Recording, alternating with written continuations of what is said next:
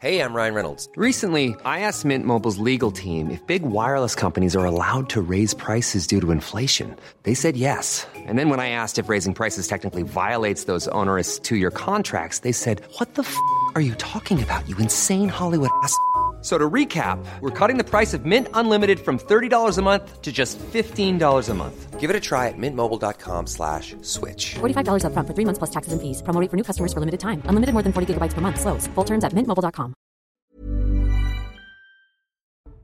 Bonsoir à tous et bonsoir à toutes. Bienvenue dans Punchline ce soir sur CNews. Beaucoup d'émotions cet après-midi à Romans-sur-Isère lors de la marche blanche en mémoire de Thomas, 16 ans, poignardé à mort le week-end dernier à Crépole. De l'émotion mais de l'incompréhension aussi face à cet ensauvagement qui monte dans le pays. On entendra les réactions de ses amis qui sont venus nombreux sur place. On fera un point aussi sur l'enquête, sur le profil des agresseurs. Neuf d'entre eux ont été interpellés par les services de gendarmerie. En Israël, l'interminable attente après l'accord négocié d'une trêve humanitaire et la promesse d'une libération d'une partie des otages, une cinquantaine d'otages, notamment des enfants et des femmes. Les soldats de Tsahal vont recueillir ces otages. Ils ont reçu une liste de conseils à suivre pour assurer la transition après la captivité.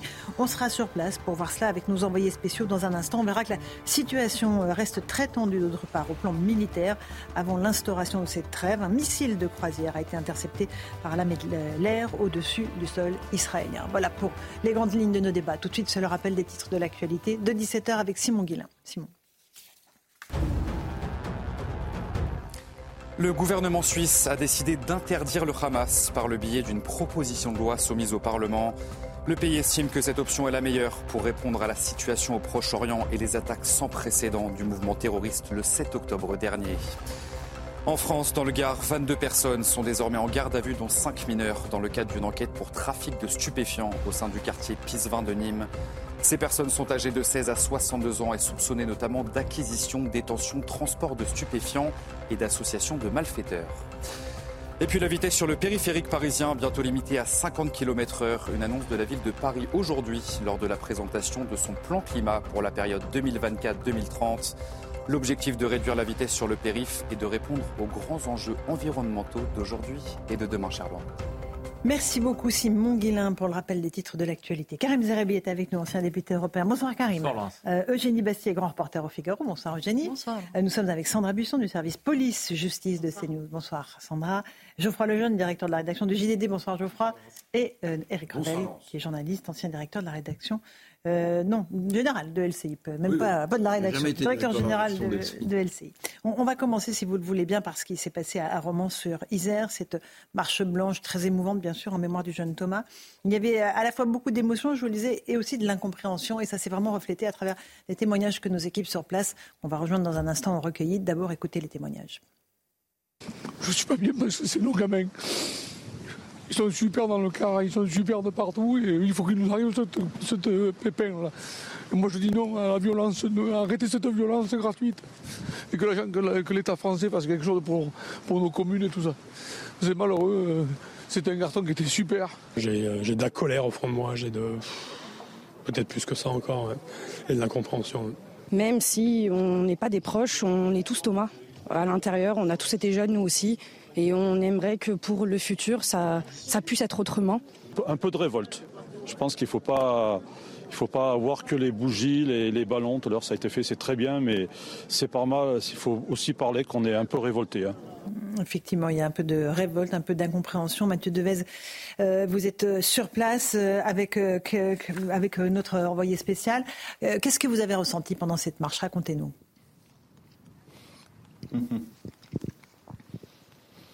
1000 personnes, 1000 personnes présentes selon la préfecture pour honorer la mémoire de Thomas lors de cette marche blanche organisée aujourd'hui. Une foule compacte et d'une grande dignité. C'est ce que nous avons ressenti avec Sacha Robin lors de cette marche blanche, que ce soit ses amis, ses proches, ses copains du lycée ou du club du rugby ou alors tout simplement des riverains de la commune et des communes avoisinantes. Tous ont marché, je vous l'assure, avec une intense dignité et une émotion aussi qui était palpable. Et regardez, ils ont terminé cette marche avec ces fleurs qu'ils ont déposées et des messages que l'on pouvait également lire en tête de cortège.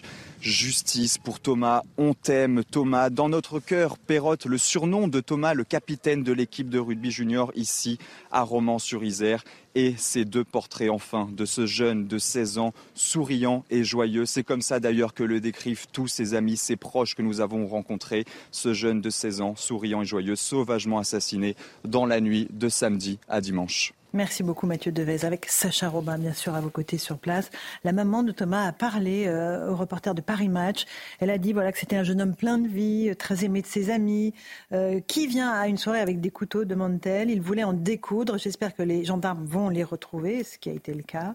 Et elle avait un autre de ses fils sur place qui dit qu'il y avait préméditation. Il pense qu'il y avait préméditation parce qu'ils avaient des tas de cailloux dans la salle des fêtes et ils jetaient des cailloux sur ceux qui sortaient. D'autres étaient frappés avec des barres de fer et d'autres évidemment avec des couteaux. Voilà pour les témoignages. Euh, Sandra Buisson, avant qu'on engage le débat euh, avec euh, mes invités sur le plateau, c'est important de savoir déjà qui sont, quel est le profil des personnes interpellées, puis où on en a de l'enquête. D'abord sur le profil des interpellés. Alors sur le profil, donc on a neuf personnes interpellées, dont au moins deux mineurs, et pour certains d'entre eux, selon une source proche du dossier, on est sur des profils de petits délinquants multirécidivistes, certains connus pour vol, recel, affaire de stup euh, ou violence, outrage, dégradation, port d'armes blanches. On n'est pas sur de la grosse criminalité, m'a dit cette source, mais sur plusieurs individus avec euh, une trajectoire délinquante euh, avérée. En ce qui concerne le suspect principal, celui qui a été désigné dans l'enquête comme l'auteur du coup de couteau porté à Thomas, il a 20 ans, il est né à Romans-sur-Isère, il vivait dans le centre mhm. de Romans-sur-Isère et il faut noter que les interpellations ont été très rapides grâce aux avancées de l'enquête, plus d'une centaine d'auditions recoupées avec différents éléments d'enquête, notamment les milliers de bornages téléphoniques. Tout cela a permis de localiser d'abord sept suspects, dont le principal. Mhm. Ils étaient partis de Romans-sur-Isère pour rejoindre Toulouse avec la voiture de la mère d'un des mis en cause. Donc euh, il y avait le principal suspect plus un, autre mis en cause. Et euh, tout ce monde a été interpellé alors qu'ils étaient sur le point de quitter euh, la ville rose pour aller où Vraisemblablement se soustraire à, la justice. Mhm. Et parallèlement, deux autres jeunes ont été arrêtés à Romans-sur-Isère et les gardes à vue, il faut le préciser dans cette affaire, peuvent durer jusqu'à 96 heures parce que la qualification de meurtre et de tentative de meurtre en bande organisée a été retenue. La bande organisée fait que la durée de la garde à vue peut être allongée jusqu'à 96 heures. Sandra, est-ce qu'on en sait plus sur le déroulé des faits? Est-ce qu'on sait si c'était une expédition? Est-ce que tout était organisé? Est-ce qu'ils sont venus en bande exprès pour s'en prendre à d'autres jeunes ou pas? Alors, selon nos informations, on n'est plus sur la piste d'une agression préméditée. On est plutôt désormais sur l'hypothèse d'un groupe d'au moins une dizaine qui ont voulu s'incruster à cette fête de village et ça a dégénéré. La soirée était en train de se terminer. Un des individus a eu une altercation avec un des quatre vigiles.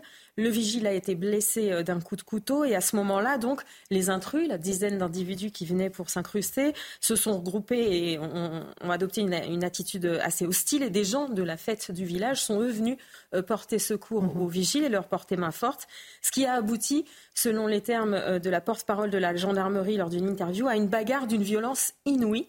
Donc on n'est pas sur une bataille entre bandes, on n'est pas non plus sur une expédition punitive d'un groupe qui vient s'en prendre à une personne précise. D'ailleurs, la qualification retenue par le parquet n'est pas l'assassinat, c'est-à-dire euh, qu'il ne retient pas le critère de préméditation. Il a ouvert l'enquête pour meurtre, ce qui signifie qu'en l'état, donc, il n'y avait pas mhm. euh, de volonté de tuer en venant à cette euh, fête, mhm. malgré le fait qu'effectivement, ils avaient pour certains des, couteaux, des barres de fer, des, des coups. Et donc, ils n'avaient pas prévu projeté de tuer ce soir-là en l'état de l'enquête. C'est important d'avoir tous ces éléments-là, évidemment, pour pouvoir démarrer notre débat. Eric Revel, ce qui frappe à, travers les témoignages qu'on a entendus, c'est voilà, l'incompréhension. Comment, ça peut se passer dans un petit village? On en a parlé depuis le début de la semaine. Mais là, en plus, euh, au, vu du déroulé de ce que nous dit Sandra, euh, on voit mal comment ça peut basculer euh, dans un tel niveau de violence. Bah, écoutez, d'abord, le, profil qui vient d'être, les profils qui viennent d'être euh, décrits montrent, on peut appeler ça des voyous, des racailles, comme vous voulez, mais enfin des multirécidivistes. Mhm. interpellés pour trafic de drogue. bon, c'est des gens qui, qui, ont déjà un lourd passé, donc on verra ce qui. Pardon, mais j'entends tout ce qui a été dit et c'est très précis évidemment, mais quand vous venez à une fête pour vous incruster avec des couteaux de 20, avec une lame de 25 mhm. cm de long, vous venez pas pour proposer aux gens de leur raser euh, la barbe euh, ou de leur mmh. faire la moustache, si vous voulez. Donc moi, je suis extrêmement euh, choqué. Je regardais un rapport de l'Institut pour la justice. J'ai été estomaqué par ce qui est en train de se passer. Il y, avait 40 à 45 000 euh, agressions, euh, coups euh, en 1988. On est annuellement, on est sur la base de 300 000 aujourd'hui. Et l'autre phénomène, on en a parlé ici, mais il faut le souligner, c'est que au-delà des villes qui mhm. sont maintenant prises par une violence incontrôlée et incontrôlable, maintenant les campagnes le sont aussi. C'est un fait marquant de ce, de ce rapport. Bon, voilà. maintenant, cette marche blanche, moi, je l'ai, je, je l'ai suivie. J'étais frappé par, par la dignité, mais il y a quelqu'un qui disait quelque chose de très juste. Les nounours, les bougies, euh, bon, ras-le-bol. Euh, parlons plutôt de, des peines planchées, de la suppression par Mme Taubira en 2014. Parlons de, de, de choses précises. Parlons de reconsidérer euh, mhm. la, clause de minorité. un voyou des années 80 n'a rien à voir, me semble-t-il, avec une racaille des mhm. années 2020. La violence n'est plus la même. C'est tout ça qu'il faut mhm. mettre en place. Parce que sinon, au-delà des larmes qui sont versées au-delà de, la considération qu'on doit à la famille de Thomas, ça se reproduira. Et ça ne cesse de se reproduire. Mais maintenant, le fait marquant, c'est ça, c'est que les petits villages, les campagnes ne sont plus à l'abri de ces actes odieux. Évidemment. Eugénie Bastier, on n'est pas sur un simple fait divers, là, pour vous, on est sur un fait de société. Oui, justement, c'est très intéressant cette question du fait divers ou du fait de société, parce que j'entendais, euh, enfin, je lisais plutôt un, sociologue, euh, Erwan Lecoeur, pour ne pas le nommer, qui disait que, euh, que la droite et l'extrême droite instrumentalisaient ce fait en en faisant un, qui était un fait divers, qui n'avait aucune valeur symbolique et qui était, selon lui, exploité pour euh, lui faire dire que c'était un fait de société. Euh, ce qui d'ailleurs ne gêne absolument pas la gauche quand il s'agit de parler des féminicides, par exemple, où il y en a une centaine par an. Là, ils expliquent que ça révèle un sexisme systémique dans la société, mhm. que euh, les féminicides sont le reflet d'une société patriarcale. Par contre, là, effectivement, la succession, euh, que ce soit l'affaire Lola, que ce soit cette affaire de, de, de, de signes d'ensauvagement de la société, eh bien, là, ne, ne, ça ne reflète rien. Et c'est une vieille critique qu'on entend euh, depuis Bourdieu. Bourdieu disait le fait divers fait diversion. En gros, il accusait les médias de trop parler des faits divers, d'alimenter un sentiment d'insécurité.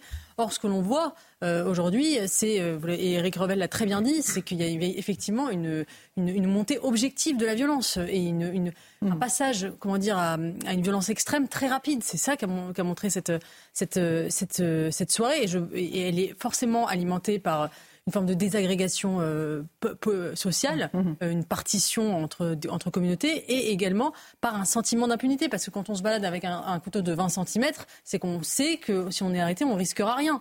Euh, il n'y a pas de, peine véritable. Et donc, il y a, ce sentiment d'impunité qui, qui permet qui de, passage à l'acte, même si mmh. évidemment, les, là, les, les, auteurs vont être punis, et sans doute sévèrement.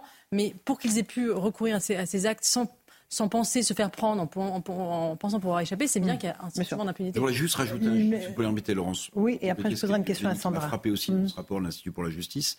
51% des gens condamnés à des peines de prison ferme mm-hmm. ne les font pas.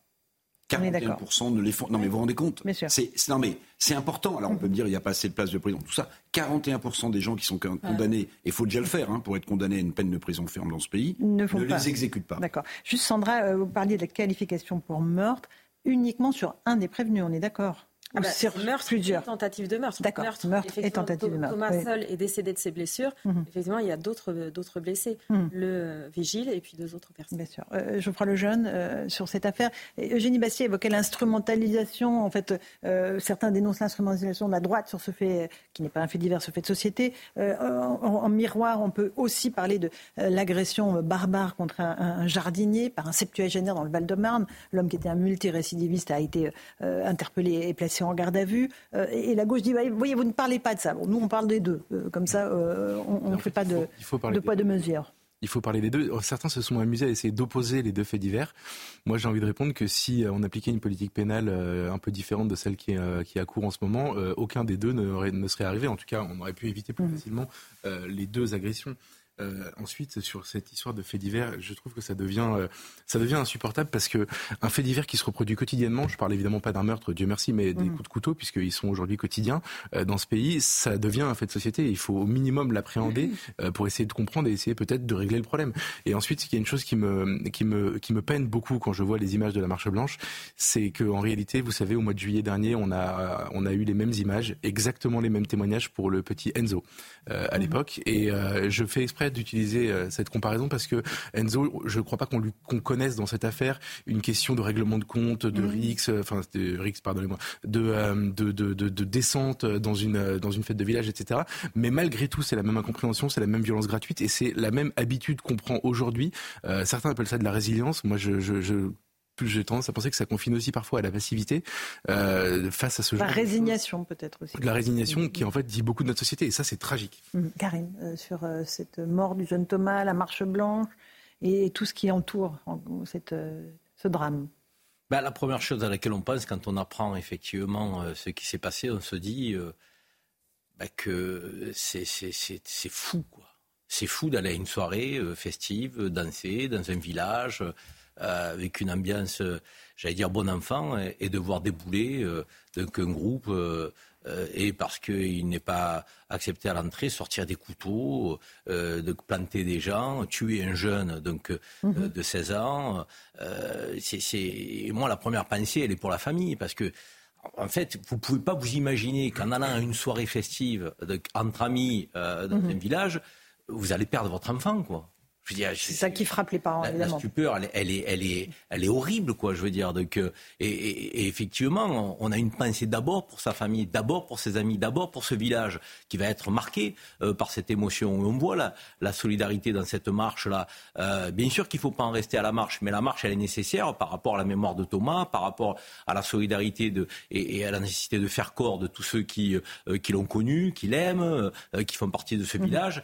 Ils ont besoin d'être dans une forme de communion et Après, derrière, je voudrais quand même saluer le travail des, des, des, des c'est allé très vite. Donc, ils ont mis la main euh, mhm. sur ce groupe de voyous, euh, euh ils ont euh, identifié le criminel. On est en, zone rurale, il n'y a pas toujours de la vidéoprotection, donc les conditions ne sont pas les mêmes qu'en zone urbaine, que dans les grandes métropoles. On a des enquêteurs quand même qui font un travail formidable. Mhm. Maintenant, c'est toujours la même chose, parce que souvent les enquêteurs font un travail formidable. Moi, je les mets souvent à l'honneur dans cette émission, parce que je trouve que nous avons des fonctionnaires de police qui font un travail extrêmement difficile, mais avec des résultats qui sont toujours donc très bons c'est la justice.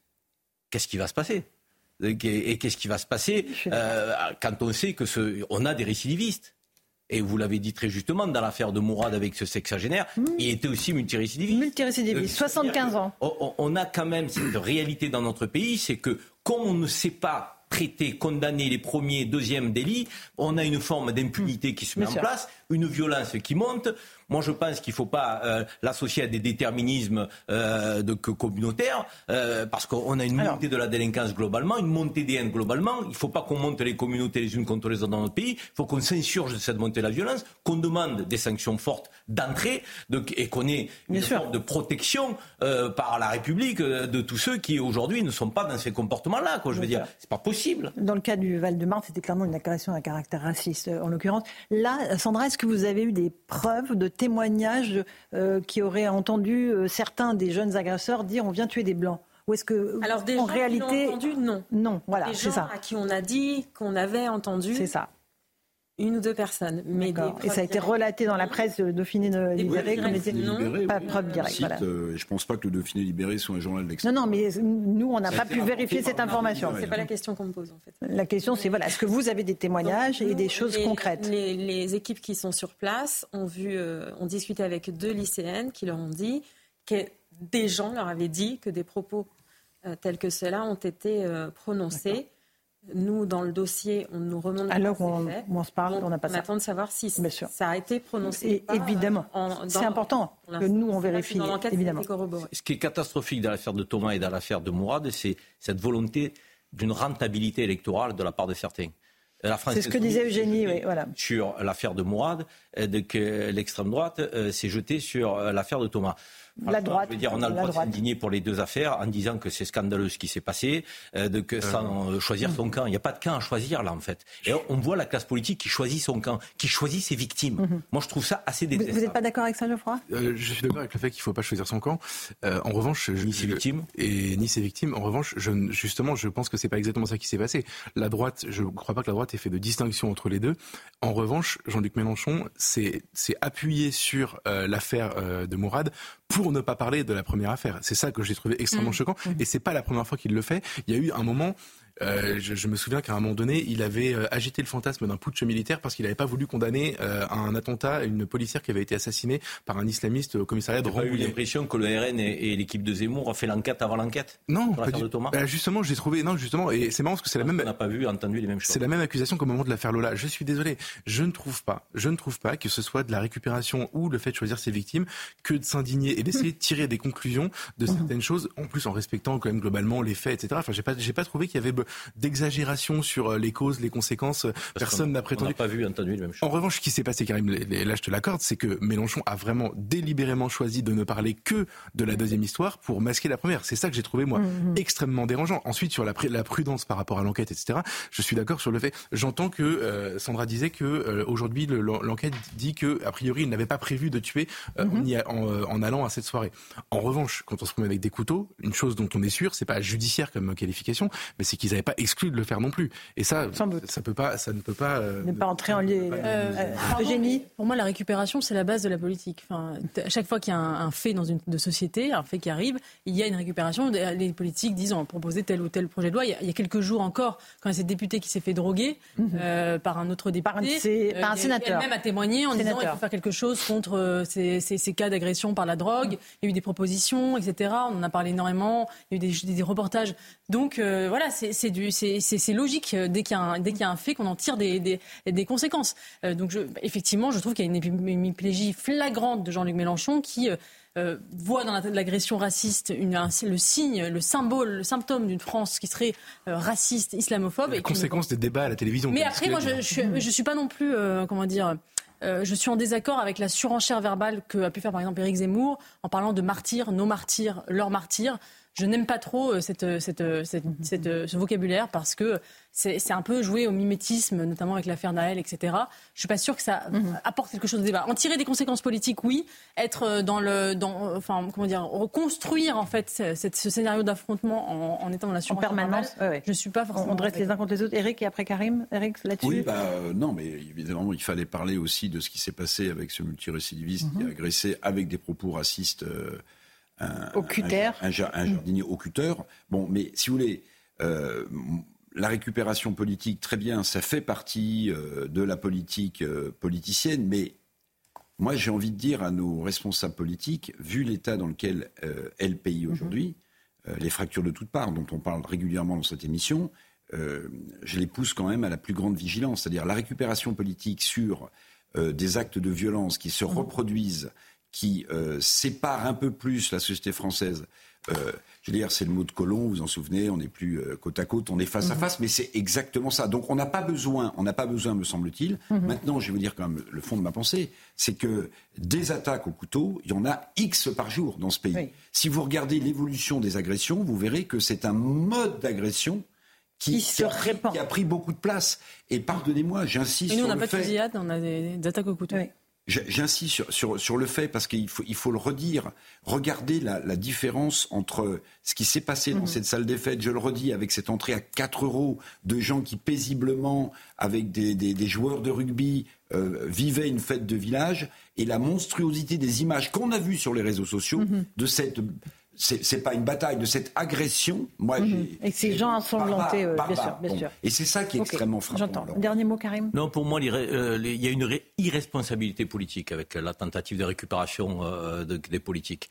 Euh, la société française est suffisamment fracturée pour pas accroître les fractures. Et je trouve que c'est cette forme de je dirais, d'indignation euh, à géométrie variable en fonction des victimes, cette forme de surenchère de la victimisation quand euh, la victime, on se sent plus proche d'elle que d'une autre victime, ou quand ça sert une idéologie politique, je trouve ça détestable et puant, mais alors à un, à un point, je, je c'est pas ma conception de la politique. Sauf que là, je pense qu'aujourd'hui, on a un pays de, qui, qui va pas, on a une montée des haines au pluriel, et ce qu'on attend des politiques dignes de ce nom, s'ils veulent gouverner notre pays un jour, c'est quand même qu'ils qu'ils essaient de, de cimenter mmh. la nation, pas de la fracturer plus qu'elle ne l'est. Ça veut dire pointer les vrais problèmes, ça veut dire apporter des réponses aux vrais problèmes, mais pas encore une fois qualifier ces victimes en fonction euh, de, de sa rentabilité, de son idéologie. ça, vaut des deux côtés. Hein. Ça vaut des deux côtés. C'est bien ce que je dis depuis le début. C'est pas, pas, ce qui s'est passé parce que là, en l'occurrence, en fait, on est en train de parler de, la même chose. C'est-à-dire, alors évidemment, c'est pas au même endroit, c'est pas les mêmes raisons, etc.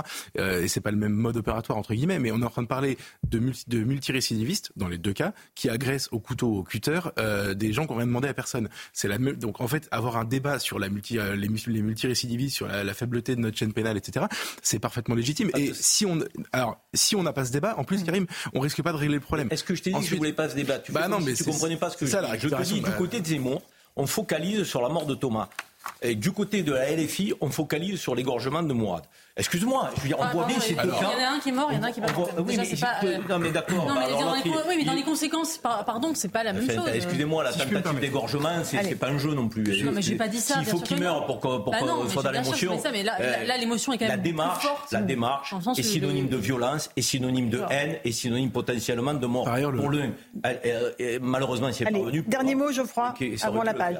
Mais j'ai lu ce week-end une tribune euh, d'Éric Zemmour sur le sujet. Quand il dit leurs victimes, nos victimes, il parle pas exactement de Mourad et Thomas, il parle de Naël et euh, Thomas. Et là, pour le coup, il y a une différence de, de les deux morts. De, alors, il y a une différence entre les deux morts. Il y a des victimes innocentes et il y en a un qui est en train de faire euh, un refus d'obtempérer. Ça, c'est. Mais pourquoi on a besoin d'opposer? Ah bah, parce, que, c'est Naël et Thomas? Non, justement. C'est les déterminismes derrière qui intéressent? C'est exactement l'inverse de ce que je voulais dire. Ah ouais. Ce que je voulais dire, c'est il y en a un qui est en train de, de, de, de violer la loi et qui se fait poursuivre par des policiers qui s'arrêtent mmh. pas. Quand il y a la mort de Thomas, pourquoi on vient sur Naël? Attends, c'est ça que je comprends pas. Pourquoi on a besoin de faire de la comparaison? Non, c'est pas, c'est moi, c'est insupportable. C'est moi qui, qui, te réponds à toi sur la récupération politique. Parce que les, non, la mort des deux adolescents. Deuxièmement, non, il n'a a pas écrit Naël et Thomas. Il a dit euh, leur victime. et ensuite, il y a une différence aussi de réaction des gens, c'est-à-dire que dans un cas il y a des marches blanches et dans l'autre cas il y a des émeutes ou des, des manifestations ultra violentes. Et donc on met ça deux groupes face à face les uns euh, pillent la France personne et les autres pleurent sur leur mort. Mais pas, non, mais personne ne les met face à face. Ils sont de fait face à face. C'est pas la même chose. Allez, petite pause. Et il y a eu une marche blanche aussi pour Naël.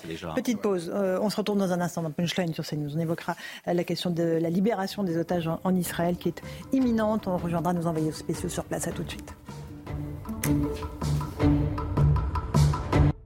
17h31, on se retrouve en direct dans Punchline sur CNews. D'abord le rappel des titres de l'actualité avec Simon Guillain.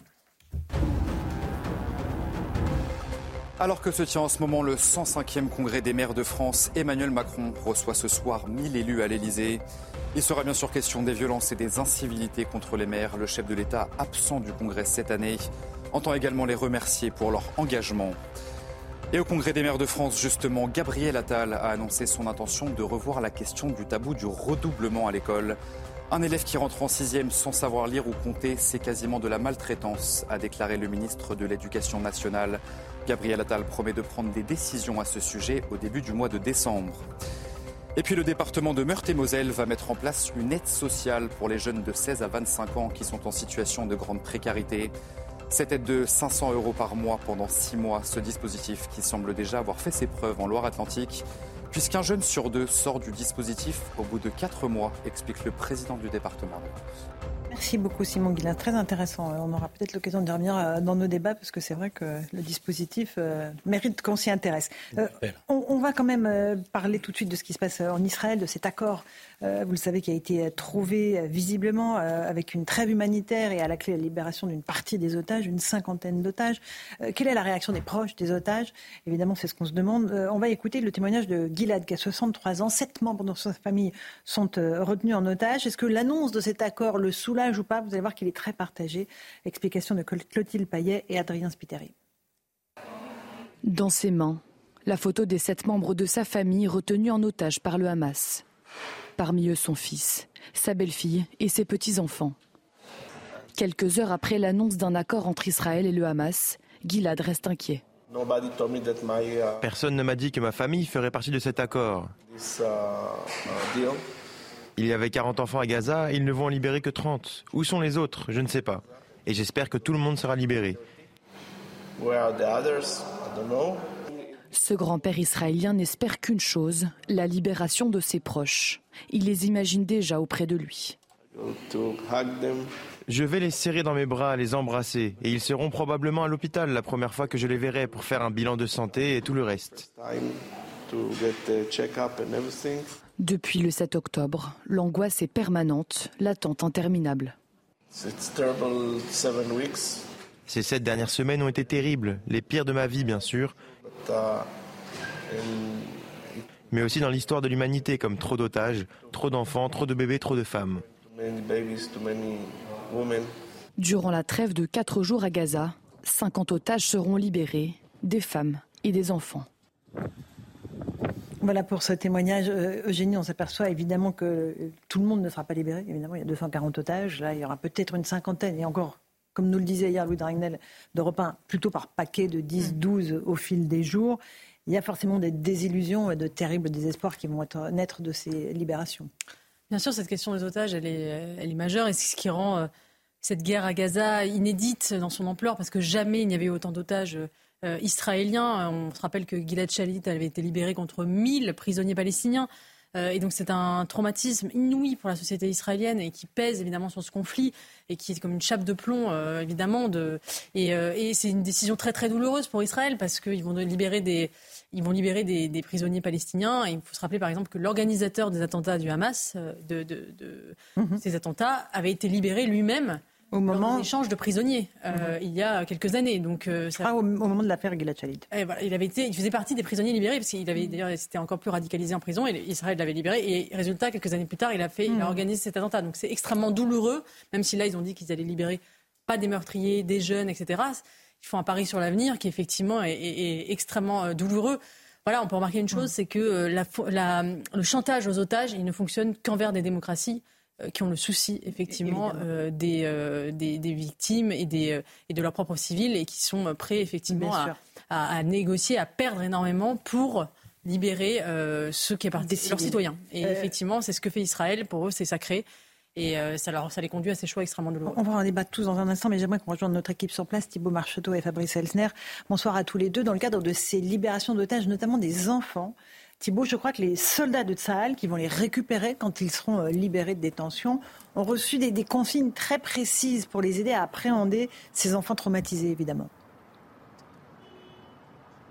Effectivement, Laurence, selon nos informations, c'est le ministère des Affaires sociales euh, israélien qui a transmis un document à l'armée pour former les soldats qui vont aller euh, chercher donc ces otages, particulièrement ces enfants.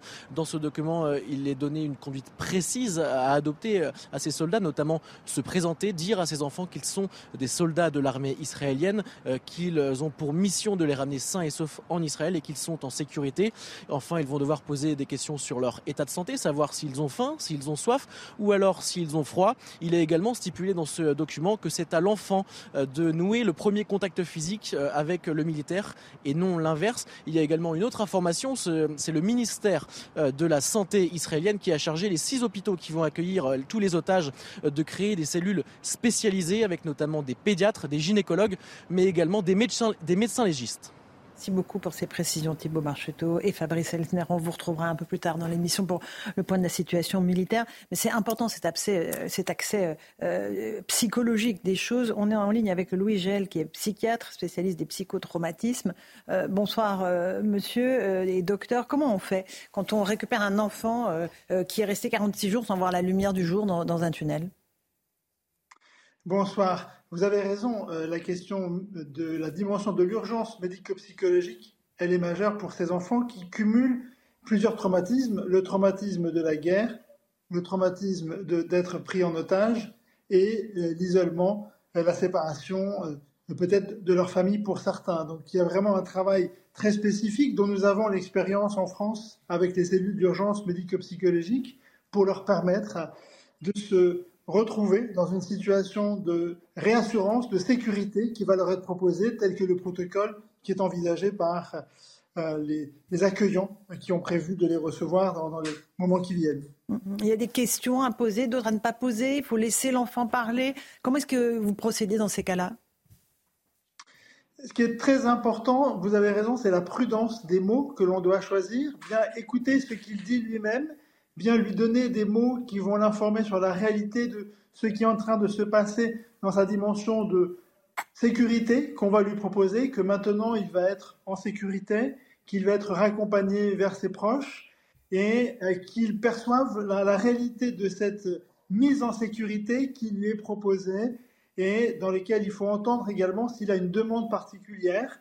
J'ai trouvé attentif qu'on se préoccupe d'une demande particulière concernant peut-être l'inquiétude qu'il a majeure autour de lui, de, proches, voire de petit animal qui, qui lui manquerait, et qu'il sente bien que les personnes qui vont venir le chercher sont là pour le mettre en confiance et écouter ce qu'il a à dire et être suffisamment organisé pour le remettre dans cette réalité d'une sécurité qu'on va lui proposer, vers laquelle on va l'acheminer.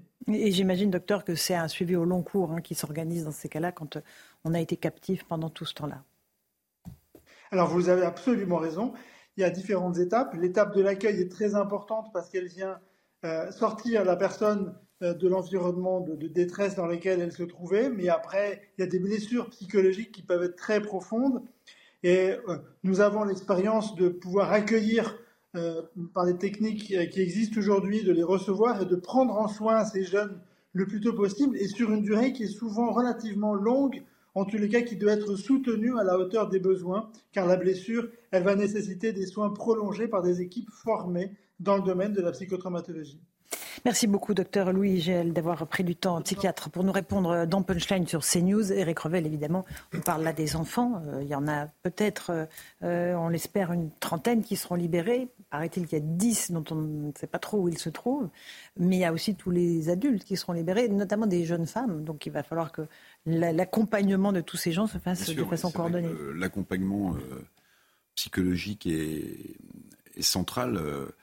Boris Cyrulnik, le pédopsychiatre, a, conceptualisé l'idée de résilience. Vous savez, on a tous un capital de résilience. On est un peu comme des, des, canettes de, euh, soda. De, soda. On se déforme et puis certains reprennent plus facilement la forme originale, originelle que d'autres. Bon, mais là, vu les abominations que, euh, bien sûr, euh, les adultes, mais que les enfants ont vécu, vous imaginez. Mhm. C'est-à-dire que du, jour au lendemain, ils ont basculé dans, un monde totalement différent. Un enfant très tôt, hein, ça a la conscience de la mort en réalité. Hein. Donc vous imaginez les traumatismes psychologiques qu'ils additionnent, voire les blessures euh, physiques. Mhm. Euh, je, me demande, mais ça il faudrait évidemment euh, faire appel encore à des spécialistes, si on se remet jamais en réalité de, de pareils traumatismes, où à la fois vous avez vu la mort d'être proche, ce qui a été le cas de certains otages jeunes, mais aussi que vous avez craint à n'importe quelle seconde pendant des jours et des semaines pour votre propre vie quand vous avez deux ans, huit ans, dix ans. C'est Enfin, c'est juste inimaginable. Euh, on a plus de littérature concernant les adultes euh, otages que les enfants, évidemment. C'était une des tristes particularités du 7 octobre, Geoffroy Lejeune. Et c'est vrai que c'est très humanitaire, qui a été négocié âprement euh, entre Israël, par l'intermédiaire du Qatar et des Juifs, avec l'organisation terroriste du Hamas, va permettre, on l'espère, dans les prochaines heures, des libérations. moi, c'est la preuve que le 7 octobre, c'était pas juste un attentat terroriste, c'était aussi un piège euh, hallucinant dans lequel euh, que le, Hamas a tendu euh, à Israël et qu'en réalité, à partir de ce moment-là, moi je me souviens très bien de la sidération évidemment qui a été la nôtre dans, en Occident en général et en France en particulier où j'ai lu ce qui, ce qui s'était écrit. il apparaissait évident dans les 48 premières heures qu'il y aurait une riposte d'Israël et qu'elle serait quasiment définitive et j'entendais dire qu'il serait à Gaza dans les trois jours, etc. etc. en réalité, les forces spéciales israéliennes étaient au pied de leur hélicoptère qui tournaient et elles n'ont pas embarqué euh, et, euh, et, elles ne sont pas allées tout de suite parce qu'il y avait cette question des otages. Hmm. Et après, se sont invités jour après jour des questions qui ont complexifié tout ça. Il y a une prise de conscience aussi du fait qu'il y aurait des victimes civiles. Il y a eu cette évacuation qui a été compliquée. Il y a eu l'Égypte qui a fermé sa frontière. Il y a eu le, le, rôle de, de tout, le, tous les pays arabes autour, les 500 millions de, euh, d'habitants de, des, des, pays autour qui ont un avis très, très nuancé sur cette question qui n'est pas le même que nous. Ensuite, on a vu aussi que le monde entier n'était pas aligné sur nos positions à nous. Bref, Israël apparaît en fait en réalité isolé, alors que le jour J et le lendemain, euh, on, on, avait le sentiment qu'ils mhm, allaient faire mhm. à peu près ce qu'ils voulaient. Ça n'est pas arrivé. Et évidemment, la question des otages, elle est centrale dans cette décision-là, parce que nous, démocratie, Eugénie disait que euh, ça ne touche que les démocraties, en tout cas, ça nous touche plus que les autres. Euh, on n'imagine pas faire n'importe quoi s'il y a la vie d'otage qui est en jeu. Donc en réalité, vous vous rendez compte, on est un peu plus d'un mois après qu'ils sont tombés dans un piège dont ils ne sont pas du tout sortis à l'heure où on parle. Et, en réalité, pour eux, je parle sur le plan militaire, cette trêve est une défaite. Mhm, absolument. Eugénie Oui, et Karim. euh, enfin, en fait, je dis démocratie, mais c'est aussi très spécifique à Israël. C'est-à-dire l'idée qu'on sauve les otages à tout prix. Ouais. D'autres, euh, les États-Unis, par exemple, sont beaucoup moins sensibles à cette question. Ils ont dit une bonne fois pour toutes, on ne sauvera pas les otages. Ça, on leur, on leur capture plus de, on leur capture plus d'otages. Mais Israël, c'est vrai que c'est dans la définition même du pays, c'est-à-dire euh, ce pays refuge pour les Juifs, où une vie euh, juive est euh, extrêmement importante. Euh, il y a cette espèce de, dans la psyché euh, israélienne, c'est- très très fort, et c'est pour ça que euh, c'est euh, c'est un piège, et vous l'avez dit, le mot piège est, extrêmement juste. Après, ce qu'a peut-être sous-estimé le Hamas, c'est euh, ce que disait Golda Meir. Euh, disait, euh, la- l'ancienne Premier ministre israélienne, elle disait euh, Nous avons une botte secrète euh, face à notre guerre euh, contre les Arabes. Elle disait Notre botte secrète, c'est que nous n'avons pas d'alternative. C'est-à-dire que si nous ne gagnons pas, nous mourrons. Euh, ce qui n'est pas forcément le cas d'autres démocraties quand elles sont engagées, par exemple en Afghanistan, en Irak contre Daesh. Si on perd la guerre là-bas, on l'a perdu en, enfin, en Libye, etc., ça ne met pas en danger notre, notre, notre, notre vie de nation- nationale en tant que telle. Et c'est ça, en fait, la spécificité. Et c'est pour ça que ceux qui disent, qui sont déjà passés à la case d'après en disant finalement, là, ce cessez-le-feu, c'est euh, le préliminaire, C'est une trêve. conflit, etc., ils se avis. hein. Euh, Israël ne peut pas renoncer à son objectif de guerre qui est euh, l'extermination du Hamas parce qu'il en va de sa survie même. S'il laisse le Hamas à Gaza euh, enfin, survivre à, sa, à, ce- Bien sûr, bien à sûr. cet attentat. Et là, on parle d'une trêve humanitaire, pas d'un cessez-le-feu. Et là-dessus, les, les- choses sont très, les mots sont déjà importants. conflit, je pense qu'ils ont tort. Garim, sur à la fois la libération des otages, qui est la bienvenue, et euh, la trêve humanitaire qui a été décrétée quatre jours, euh, renouvelable en fonction du nombre d'otages libérés. Ça va vraiment être, s'il y a 10 otages, ce sera un jour de plus, s'il y a 20 otages, ce sera deux jours de plus. Ouais, moi, suite à cet accord, je ressens quand même un, un triple soulagement euh, sur le moment. Euh, le premier, c'est c'est pour ces otages qui vont euh, être libérés, retrouver leur famille. Euh, J'imagine la- l'émotion que, que ça va être et, et l'inquiétude euh, pour euh, ces familles qui attendent le, le retour des otages. Dans quelles conditions vont-ils les retrouver?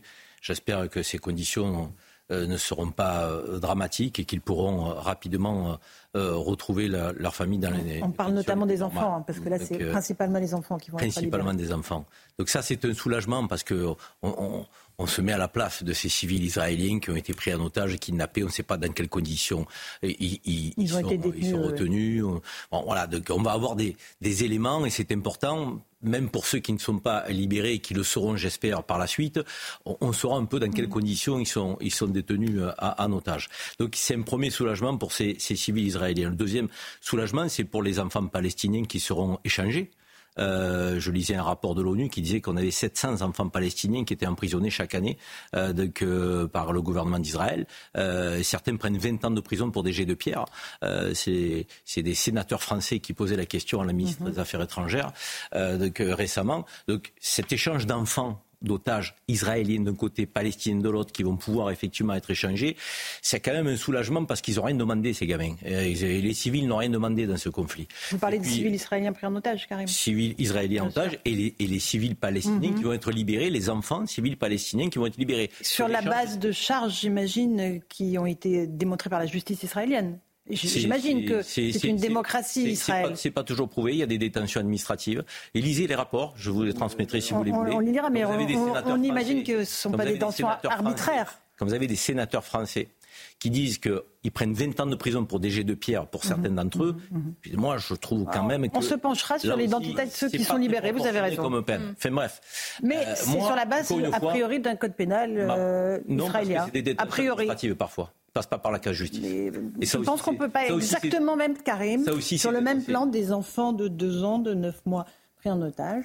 Je vous parle d'enfants. Voilà. Vous n'avez pas parlé de 9 mois ou de 2 ans. Bah si, moi je, moi, je, je vous le dis. Je vous dis qu'il y a- pour 20 Non. ans parce mais, ont pourquoi vous parlez de 6 ans? J'ai pas Non, parlé je de sais 6 ans, pas. moi. Bah oui, je vous dis des enfants. Bah, Donc des euh, mineurs. C'est ce que les rapports disent. C'est ce que le rapport dit. Si vous contestez les rapports de l'ONU je et. Je ce que disent nos sénateurs, nos par parlementaires français, quand ils s'expriment par écrit ou oralement euh, au palais de Luxembourg, euh, il faudrait peut-être les inviter, ces parlementaires, pour qu'ils nous d'enfants, un peu plus. pour moi, un Je vous parle c'est 15 d'enfants. Je vous parle d'enfants. Certainement qu'ils ont moins de. pierres qui sont en prison C'est les pour 20 ans. termes qui sont utilisés dans les rapports enfants. On verra ça. veut dire- Je reprends les termes. Vous savez, moi, je suis précis. Je ne vais pas donner un âge quand je l'ai pas. Non, mais il n'y a pas besoin de, parlons, pas besoin de s'énerver Je les uns les en autres. disant hein. que mon troisième soulagement, parce que j'en avais trois, permettez-moi, euh, donc c'est les populations civiles qui vont peut-être bénéficier effectivement de ce cessez-le-feu euh, pour éviter d'être sous les bombes. Donc euh, moi, je pense aux populations civiles de part et d'autre depuis le début. Je n'en démordrai pas, c'est ma position.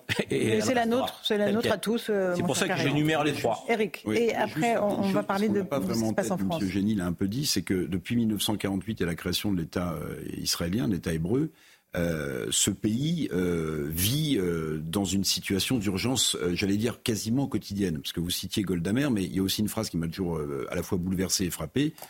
Quand on estimait, par exemple, que les Israéliens en faisaient trop, elle disait Moi, je, préfère vos condamnations internationales à vos condoléances. et puis, sur l'affaire des otages, évidemment qu'on va tous se réjouir et on imagine les retrouvailles. On va déjà attendre qu'ils soient libérés. Moi, où je suis un peu plus inquiet, où je suis un peu plus inquiet, c'est, euh, on l'a dit, euh, les libérations vont se faire de manière graduelle. Donc il va rester des otages. Et, euh, Ils ne libéreront aucun militaire. aucun militaire. Je me demande si le Hamas, organisation terroriste, va pas se refaire un peu la cerise auprès des Palestiniens en obtenant la libération de beaucoup. Pas besoin de refaire la surprise. Non, non, non, mais c'est-à-dire que, le Hamas, qui est quand même en difficulté à Gaza, euh, on sait qu'ils sont capables d'exactions également sur le peuple, euh, sur les Gazaouis. S'ils vont pas se refaire à bon compte une espèce de virginité euh, pro-palestinienne et un peu anti-Hamas. Puis deuxième chose qui m'inquiète beaucoup, ce sont les otages qui vont rester, parce que le Hamas sait très bien que c'est pardonnez-moi cette expression qui est horrible, mais c'est leur assurance vie. Mhm. C'est-à-dire que le jour où il n'y a plus mhm. d'otages, Saal fera le travail, c'est-à-dire éradiquera jusqu'au dernier les membres du Hamas. Donc dans quelles conditions Sauf ceux qui sont sur le territoire du Qatar. Hein. Ont, une lueur d'espoir mhm. de leur libération. Et puis, et puis euh, dernier point, parce qu'il y a l'aspect politique, l'émir du Qatar est, intervenu personnellement dans ces négociations, euh, et c'est rarissime. Il y a la diplomatie de Joe Biden et d'Anthony Blinken qu'il faut saluer. Il y a le travail du Qatar euh, qu'on montre souvent du mhm. doigt, mais l'intervention de l'émir du Qatar qui apparemment porte euh, ses fruits. Et dans le même temps, je ne sais pas si vous avez vu, les Russes vont fournir des armes au Hezbollah euh, chiite libanais. Et il y a aussi le rôle de la France pour la libération des otages. Il ne faut pas l'oublier. Un tout petit mot, Jenny, un dernier mot là-dessus. Non, mais ce qui est terrible dans ce piège, c'est que, en fait, effectivement, la, riposte israélienne semble à bien des égards disproportionnée, le nombre d'enfants tués, le nombre de civils tués, effectivement, mais la question qu'on peut se poser, c'était quelle était l'alternative? Hmm. Est-ce qu'il y avait une autre stratégie possible? Est-ce qu'ils pouvaient est-ce qu'ils pouvaient plus cibler euh, leurs frappes? Est-ce qu'ils pouvaient plus davantage aller traquer peut-être dans, dans, la durée les, les, euh, hmm. auteurs des attentats? Et on ne voit pas évidemment quelles sont les alternatives. Enfin, c'est assez difficile. Euh, Dominique de Villepin l'a exposé hmm. bah, avec son brio habituel, mais il dit voilà, on aurait pu faire un cessez-le-feu, demander à l'ONU de s'installer à Gaza, démilitariser la. Mais ça, c'est un peu des vœux pieux, c'est-à-dire on ne voit pas le réalisme qu'il y a derrière ces propositions. Et c'est ça qui est affreux dans, cette, dans cette dynamique, dans cette dialectique qui s'est mise en œuvre le 7 octobre, c'est qu'il n'y a pas d'alternative et, la mâchoire avance sans qu'on voit se, se, dégager une quelconque alternative à cette Il est clair que tant qu'il y a des enfants en otage et des otages civils, rien ne peut se débloquer. C'est une évidence absolue et que cette trêve humanitaire, euh, espérons qu'elle soit respectée, euh, tout simplement, euh, Geoffroy Lejeune. Respectée des deux côtés. Et ensuite, il va se passer quoi? Vraie question. il faudra encore éradiquer le Hamas il y aura encore des otages.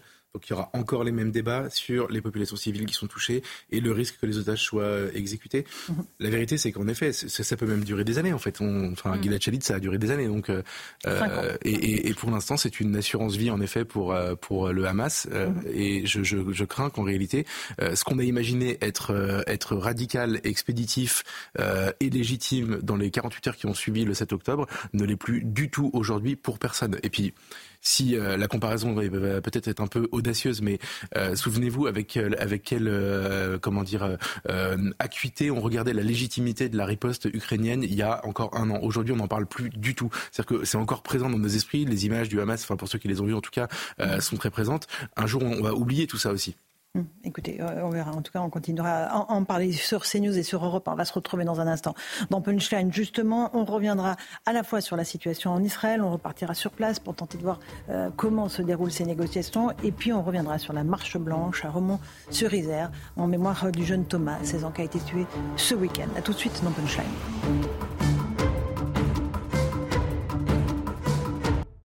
Bonsoir à tous et bonsoir à toutes. Bienvenue dans Punchline ce soir sur CNews et sur Europe 1. Qu'allons-nous leur dire lorsqu'ils vont sortir de captivité? Y a-t-il des mots à prononcer, d'autres à éviter? Faut-il les entourer, leur demander de parler ou bien de se taire?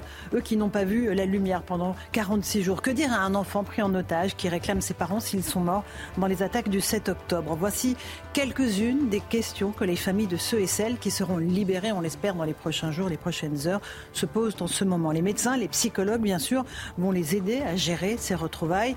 Mais qui sera réellement libéré au terme de l'accord passé entre l'État d'Israël et le groupe terroriste du Hamas par l'intermédiaire du Qatar? Comment croire la parole de ces barbares qui ont pris 40 enfants en otage, en ont tué, décapité et brûlé vifs des dizaines d'autres? Quel groupe islamiste détient réellement quels otages Qui tire les ficelles de ce jeu macabre Et enfin, Comment être sûr que la trêve humanitaire sera respectée et qu'elle ne servira pas à ravitailler les hommes du Hamas et à leur fournir de nouvelles munitions L'espérance est peut-être l'arme des faibles, mais aujourd'hui, nous n'avons pas d'autre choix que d'espérer que tout se passe comme prévu. Chaque libération d'otages sera une petite victoire contre l'obscurantisme des terroristes. On va en débattre ce soir dans Punchline.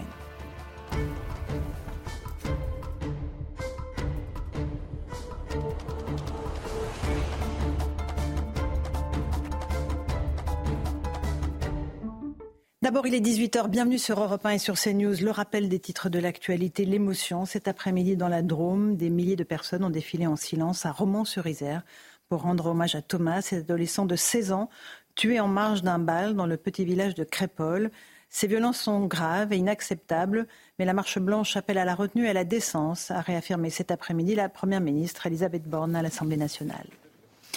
Gabriel Attal a annoncé son intention de revoir la question du tabou du redoublement à l'école. Un élève qui rentre en sixième sans savoir lire, écrire ou compter, c'est quasiment de la maltraitance, a déclaré le ministre de l'Éducation nationale, Gabriel Attal, qui promet de prendre des décisions à ce sujet au début du mois de décembre.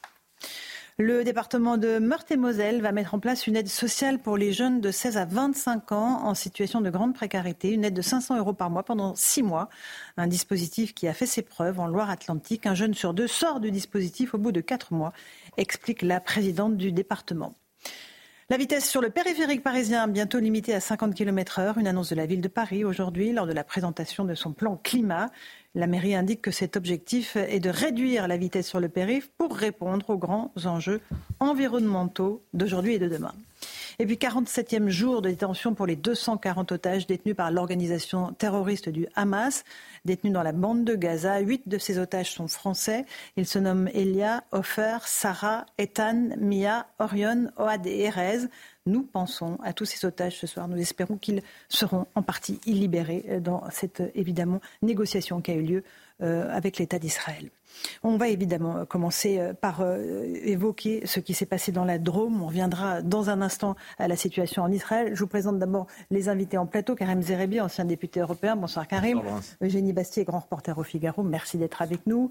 Vincent Hervouette, éditorialiste politique étrangère d'Europe 1. Merci Vincent. On va avoir besoin de vous pour toutes les questions qui sont relatives à Israël. Geoffroy Lejeune, directeur de la rédaction du JDD. Et nous sommes avec Eric Revel, journaliste, ancien directeur de LCI. D'abord, cette marche blanche euh, à Romans-sur-Isère aujourd'hui, en mémoire du jeune Thomas. Je vous en parlais il y a un instant. On va écouter les réactions de ceux qui étaient présents avec Clémence Barbier. Le prénom et le visage de Thomas sur les t-shirts et les pancartes de ses proches. D'autres ont choisi de marcher avec une rose blanche pour rendre hommage à ce jeune homme de 16 ans tué samedi soir au cours d'une bagarre générale à Crépole. C'était un garçon qui était super. moi je dis non à la violence, arrêtez cette violence gratuite. De voir autant de monde ici réunis, euh, tous ensemble solidaires, euh, c'est incroyablement beau, mais c'est incroyablement triste aussi. Dans un silence assourdissant, la marche s'était lancée du lycée du Dauphiné où Thomas était scolarisé. Ses camarades sont effondrés. C'est dramatique, c'est. Honnêtement, on n'a même pas les mots. Enfin, c'est toute notre génération qui est touchée. On a chacun quelqu'un dans notre classe qui est forcément qui le connaissait. Thomas était capitaine de l'équipe junior de rugby de Romans-sur-Isère. En tête du cortège, beaucoup de ses coéquipiers, mais aussi de nombreux amateurs de ce sport sont venus lui rendre hommage, comme Alain, responsable d'un club en Isère. Ce n'est pas seulement la France qui perd un enfant, c'est aussi la grande famille du rugby. Et moi, si je dois lancer un appel justement aujourd'hui, j'aimerais bien dire à tous ces, ces, gamins là, des quartiers, venez, n'ayez pas peur de, pousser la, la porte d'un club de rugby. Venez apprendre ce que c'est que le respect, la valeur des choses. Les obsèques de Thomas sont prévues vendredi dans le village de Saint-Donat-sur-l'Herbasse, voisin de Crépole. Eric Revel, on est euh, frappé par euh, voilà, cette marche blanche, cette émotion, euh, et puis aussi par le sentiment un peu d'exaspération, de, je dirais, de colère qui monte chez les habitants qui disent pour certains, ça suffit, les bougies et les marches blanches. Voilà, il faudrait que ça s'arrête. Les, les, nounours blancs, les marches blanches, les, les larmes, bon, tout ça est très compréhensible, mais en fait, ne résout absolument pas le problème de l'évolution de la violence dans ce pays. Je lisais un rapport de l'Institut pour la justice qui montrait comment euh, les, agressions, les coups au sens large, hein, euh, avaient explosé dans ce pays. 1988 de mémoire, 40 à 45 000 agressions. Euh, 2020, je crois que c'est le dernier chiffre, 300 000 par an. Vous voyez, c'est voilà, et avec une prédominance, si j'ose dire, des attaques au couteau. C'est-à-dire qu'on a vraiment basculé dans autre chose. Et l'autre phénomène euh, bah, de société euh, frappant, c'est qu'il n'y a plus seulement que les villes importantes de plus de 20, 30 000 habitants qui sont touchées. Il y a aussi ces petites communes où d'ailleurs certaines personnes euh, étaient venues s'installer en fuyant euh, la violence mmh. de villes euh, urbaines à 20 ou à Bien 30 sûr. kilomètres de là. Donc, bah, il y a un problème évidemment de justice. Hein. Je rappelle que 41% des personnes qui sont condamnées à des peines de prison ferme ne les exécutent jamais. Mmh. Hein. Alors on peut m'expliquer qu'il n'y a pas assez de, de places de prison, mais ça, ça ne va pas euh, apaiser la souffrance et la peine des parents de, de, Thomas. Et puis le profil quand même euh, des agresseurs. On le disait. Euh, Alors on a neuf personnes interpellées, sept majeurs, deux mineurs, qui étaient tous dans des trajectoires de délinquance avérées. Voilà. Récidivistes, dealers de drogue, etc., etc., etc. Donc moi j'aime bien le monsieur qui explique et, et, et, on comprend et on aimerait d'ailleurs, c'est une vision un peu bisounours des choses, que ces jeunes euh, des cités... Oui, ils viennent faire du rugby quoi. Viennent voir ce que c'est que s'ils veulent euh, des épreuves de force, ils vont en avoir mmh. au rugby, vous voyez, mais ce que c'est que des valeurs de solidarité, voilà. Ben, on n'en est pas là. Et si vous voulez, euh, Manuel Valls a théorisé euh, les deux gauches irréconciliables. Moi, je crains quand même qu'on soit, alors je ne veux pas être super alarmiste, mais des, devant des France qui sont plus réconciliables. Vous savez, je regardais les réseaux sociaux depuis cet événement, mais il y a des trucs qui me, mais incroyables. Il y a des gens qui expliquent de manière docte et avec euh, sérieux. Mmh que, euh, en fait, le vigile qui filtrait cette bande, qui voulait rentrer sans être invité dans cette euh, fête, aurait subi un délit de faciès parce que ce village a voté à 48% pour Marine Le Pen au présidentiel. Mmh, mmh. Je veux dire, on en est là. Donc, vous voyez, des France réconciliables, on est peut-être devant ce phénomène. Il bon. faut faire attention. Il faut faire très attention. Eugénie Bastier euh, du Figaro, euh, effectivement, euh, il y a des, des témoignages qui étaient cités dans le Dauphiné Libéré, qui est le journal de la région, qui disent voilà, que ces jeunes disaient pendant l'agression on est là pour planter des blancs. Oui, alors il euh, faudra évidemment vérifier, mais je ne pense pas que ça soit inventé. Euh, le Dauphiné libéré me paraît un journal très sérieux. Euh, J'observe d'ailleurs que dans le cas de l'agression de Mourad par euh, ses piogénaires, on a immédiatement qualifié ça d'agression raciste. Mmh. là, effectivement, c'est un peu mis sous le boisseau le fait que cette expression, cette référence au blanc, qui en ferait, si c'est avéré, une, aussi une agression raciste. Mmh, mmh. Mais un autre racisme, un racisme anti-blanc qui me semble moins euh, mise en avant euh, parce que évidemment de peur de faire le jeu d'eux. Euh, moi, je suis assez frappée par la dignité en fait de cette marche, euh, le fait justement qu'il n'y ait pas de, de slogan, euh, de, enfin, il n'y a pas de mmh, haine, il n'y a pas de slogan mmh. essentialisant. Ce, ce, monsieur qui dit qu'il vient de faire du rugby, on voit qu'il y a quand même une main tendue qui continue à être tendue.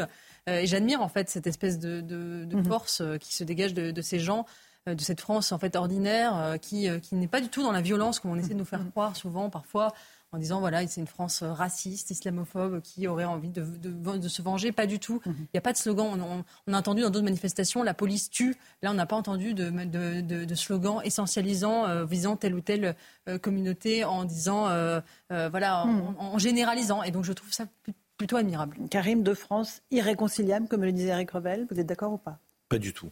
Mm -hmm. Non, je ne partage pas du tout parce que déjà, ça, ça théorise le fait effectivement qu'il y a je dirais, une forme de solidarité euh, de, que, alors de je ne sais quelle communauté ou de je ne sais quelle France euh, avec euh, ces délinquants.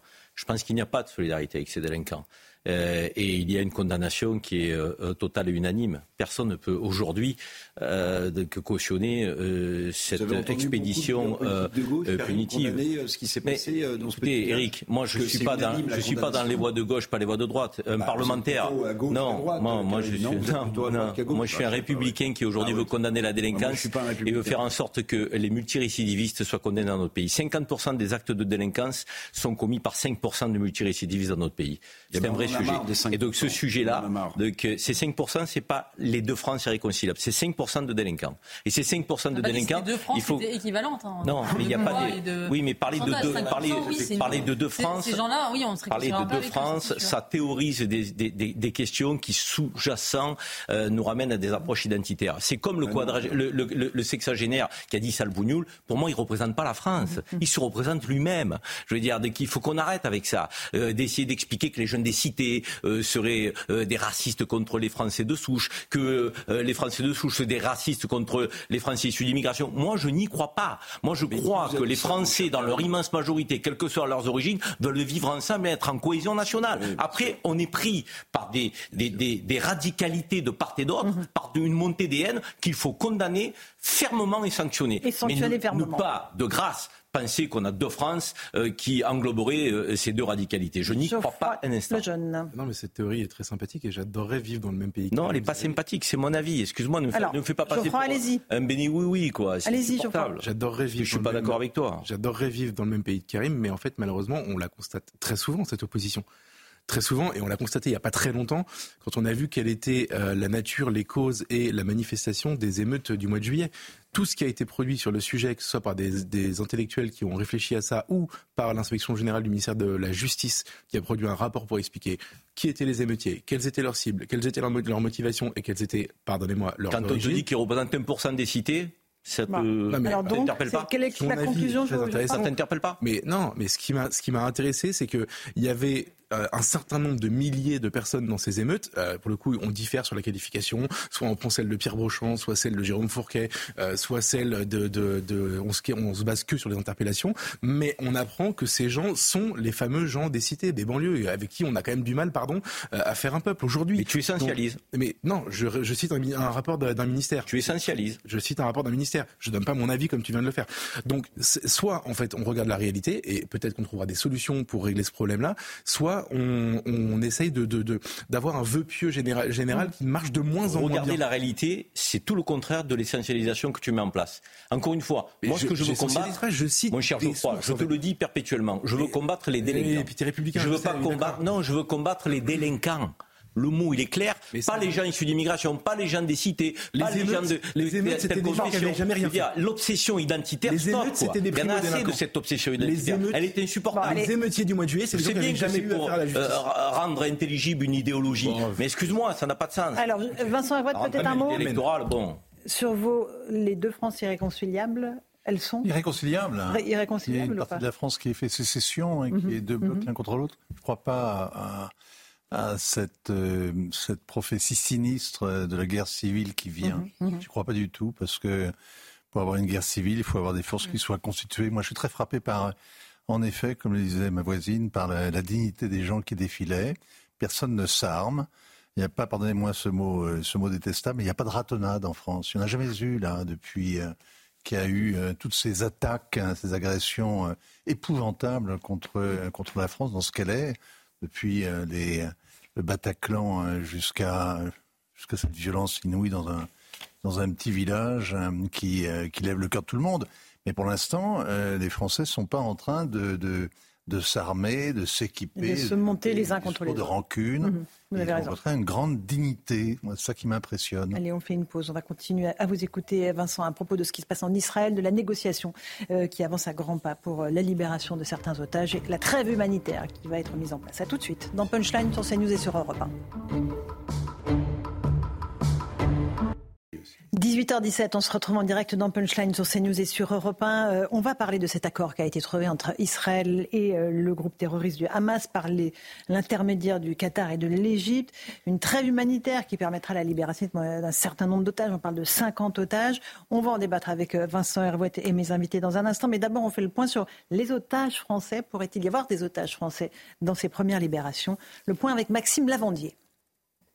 Avec cet accord, c'est l'espoir de voir la libération des otages français. Si la ministre des Affaires étrangères Catherine Colonna ne donne pas de précision, elle affirme mettre tout en œuvre pour qu'ils soient dans le premier groupe. Nous espérons qu'il y a des Français parmi euh, eux et même si possible parmi le premier groupe qui va être libéré. Huit Français sont pour l'heure portés disparus, avec la certitude qu'une partie d'entre eux a été prise en otage. Nous avons eu des preuves de vie, c'est pour ça que nous nous exprimons de cette façon. Pour d'autres, nous n'avons pas eu de nouvelles, nous pensons qu'ils ou elles sont otages.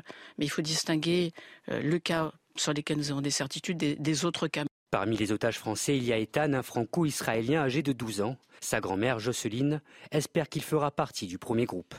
Ils ont dit que la veille de la libération, ils donneraient des informations. Mais aujourd'hui, on n'a pas d'informations.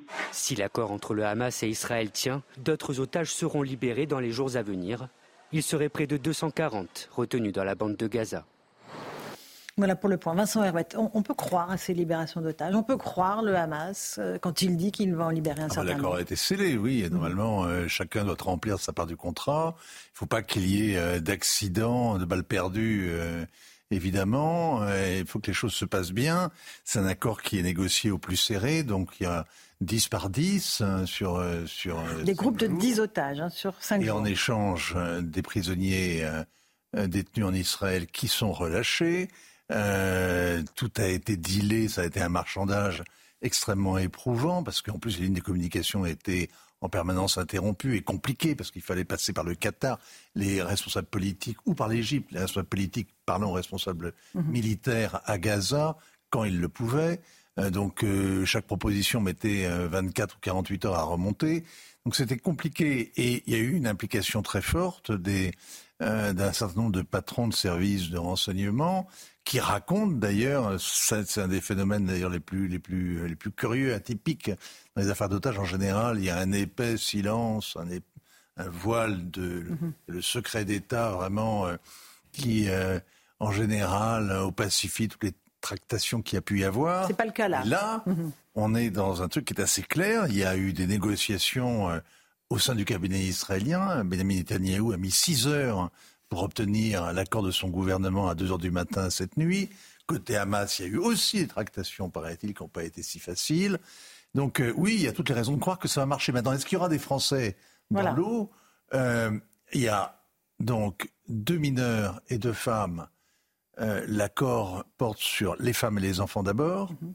Donc, a priori, ils sont directement concernés. Faut-il encore qu'ils soient aux mains du Hamas? Parce qu'il y a d'autres groupes terroristes On ne sait pas. Parce qu'il y a le djihad islamique qui détiennent les otages. Alors, est-ce que le djihad islamique, qui voulait garder ses otages, qui a prétendu cet après-midi qu'une de ses otages était morte parce qu'Israël n'avait pas voulu la récupérer à temps? C'est extraordinaire. Ces gens égorgent et prennent, prennent des otages qu'ils maintiennent pendant un mois et demi. Euh, euh, dans, des, dans des oubliettes et après accuse, euh, c'est un sadisme absolu, accuse les voisins mhm. d'être responsables de la mort de cet otage. Bon, pas, laissons de côté ce cynisme-là. Il y a donc deux mineurs français et deux femmes, a priori, sont directement concernés, pour autant qu'elles soient aux mains du Hamas. Maintenant, est-ce qu'elles vont être dans la première euh, charrette euh, des premières libérations mhm. qu'on va voir demain normalement à Rafah, où ils seront pris en charge par l'armée israélienne et rapatriés par hélicoptère ou par ambulance. On n'en sait absolument rien. Mhm. C'est un, vœu pieux que, qu'émettait un vœu qu'émettait la ministre, qui a dit, vous l'avez entendu, j'espère. Elle espère. Voilà. J'espère. l'espérance est l'arme des faibles, comme je disais aussi. Hein. C'est pas tout à fait ce que je voulais dire, mais. Mais moi, c'est ce que je vous dis. Vous avez raison, c'est l'arme des faibles, c'est-à-dire qu'on est hors jeu. Complètement. Mhm. Ça, pas, c'est pas, la France n'a pas été l'un des. Euh, Elle a eu un rôle quand même, la France, ou pas? Ah, Si des Français sont libérés, ce sera. On peut dire que c'était. Euh, non, mais attendez. là, il faut être. Allez-y, Vincent. Ça va être un très bon point pour Joe Biden, qui s'est énormément euh, impliqué, qui a téléphoné. Je ne sais plus combien de fois. les Américains sont incroyables. Oui, il a eu 14 entretiens avec Benjamin Netanyahu, 3 avec Sisi, 2 avec Tamine. Il est allé en Israël une semaine après le 7 octobre, justement pour parler en priorité mhm. des otages. Donc les Américains expliquent qu'il a envoyé son missile Dominici, il a le, responsable du Conseil national de sécurité qui a été directement impliqué, le patron de la CIA aussi. Vraiment, Biden montre qu'il mhm. l'a voulu, mais il est en campagne électorale. C'est pas que l'implication qui compte. Mhm. Macron est beaucoup au téléphone. Eugénie Bastier. Emmanuel Macron, pardon, mais les Français. Aussi le pouvoir, la puissance. Je veux dire, essayer de brandir le, le comment dire, ce trophée que serait un otage, mm. comme si on était en campagne électorale, c'est indigne. C'est d'autant plus indigne, pardon, qu'il y a, si les femmes et les enfants sortent dans les quatre jours qui viennent et les jours après, parce que ça peut continuer, hein, 10 par 10, euh, s'ils sortent, tant mieux, on s'en réjouit, c'est formidable. Pas de réserve. il y en a 170 qui restent aux on oubliettes. on est d'accord. Donc, il vaudrait mieux pas trop parader, pas trop plastronner et être un petit peu modeste, un peu discret un petit avis envoyé à, la diplomatie française. Et, voilà. et donc, si vos informations sont euh, vérifiées dans les prochaines heures, ça, ça veut dire que les deux jeunes, Erez et Ethan, qui ont tous les deux 12 ans, seraient libérés. Et deux jeunes femmes parmi les huit otages français euh, qui sont actuellement aux mains du Hamas. Voilà. Donc, euh, on espère que. Combien, voilà. Hmm. Que, voilà. On ne sait pas combien de temps. Vous savez, ça qui est extraordinaire, c'est que le Hamas lui-même, les chefs sont toujours en vie. Mais il semblerait qu'à l'échelon subalterne, parmi les, les, les opérationnels, les commandants sur, euh, qui sont sur le terrain, certains ont été euh, sont enfouis sous les décombres ou perdus. En tout cas, la chaîne de, de communication est rompue. Donc, on ne sait pas très bien. Le Hamas ne sait pas très bien et prétend qu'il a besoin, pour regrouper les autres otages, il a besoin de ces jours de trêve et il a besoin que les drones israéliens disparaissent du ciel. Et donc ça, c'est un des points qui a été acté dans l'accord de, de, six pages qui a été conclu. Mhm, très bien. Euh, on va partir dans un instant euh, sur place en Israël pour faire le point de la situation militaire. Euh, vous vouliez intervenir peut-être Non, ben, j'écoute. Geoffroy Lejeune spécialiste sur cet aspect très diplomatique des choses. Alors, alors Eric Revel y va finalement. Allez-y. Lupine, bon, il y a évidemment les 170 otages qui vont rester. Euh, est-ce que vous imaginez, mon cher Vincent, que tous ces otages soient un jour libérés? Parce que si c'est le cas, que restera-t-il euh, au Hamas pour se préserver d'une action forte et définitive de Tsahal? Ah non, mais c'est-à-dire que n'imaginez pas que euh, le, sort des otages va conditionner, au-delà des quelques jours de cette trêve, la poursuite de la guerre. C'est-à-dire que Benjamin Netanyahu, son ministre de la Défense, ont été extrêmement clairs quand la trêve se termine, la guerre, du moins quand cette pause humanitaire pour la libération des otages est terminée, la guerre reprend et d'autant plus forte, sauf si effectivement les mhm. conditions d'une négociation, je ne vois pas très bien comment personnellement, le général se dessinent, ok, très bien, euh, s'imposent. Mais a priori, euh, ce n'est qu'une ce n'est qu'une parenthèse dans la guerre et les buts qu'affiche Netanyahou, à savoir la libération de tous les otages, le démantèlement du Hamas et des conditions de sécurité mhm. réelles pour Israël à l'avenir, mhm. ça, les buts de guerre, ils vont être poursuivis. Geoffroy Mais moi, j'imagine mal la compatibilité de tous ces buts de guerre. Je ne vois pas comment le Hamas pourrait se laisser éradiquer, puisque c'est l'objectif, tout en laissant la vie sauve aux otages. C'est ça. Est-ce qu'il va garder, vous savez, il a gardé un Gilad Shalit pendant euh, des années et il suffisait d'un otage ou même d'un cadavre, hein, parce que, les, parce que les Israéliens tiennent à récupérer la dépouille, mm. le corps mm-hmm. euh, de leurs soldats ou des victimes ou des Israéliens qui auraient été immolés. Mais euh, il y a, et c'est toute leur dignité d'ailleurs, hein, mais il y a une... Euh, le Hamas aura toujours des moyens de chantage, mais ce que veut Israël, c'est démanteler les rampes de, les rampes de, mm-hmm. de, de, de fusées, l'arsenal et, et désosser le mouvement.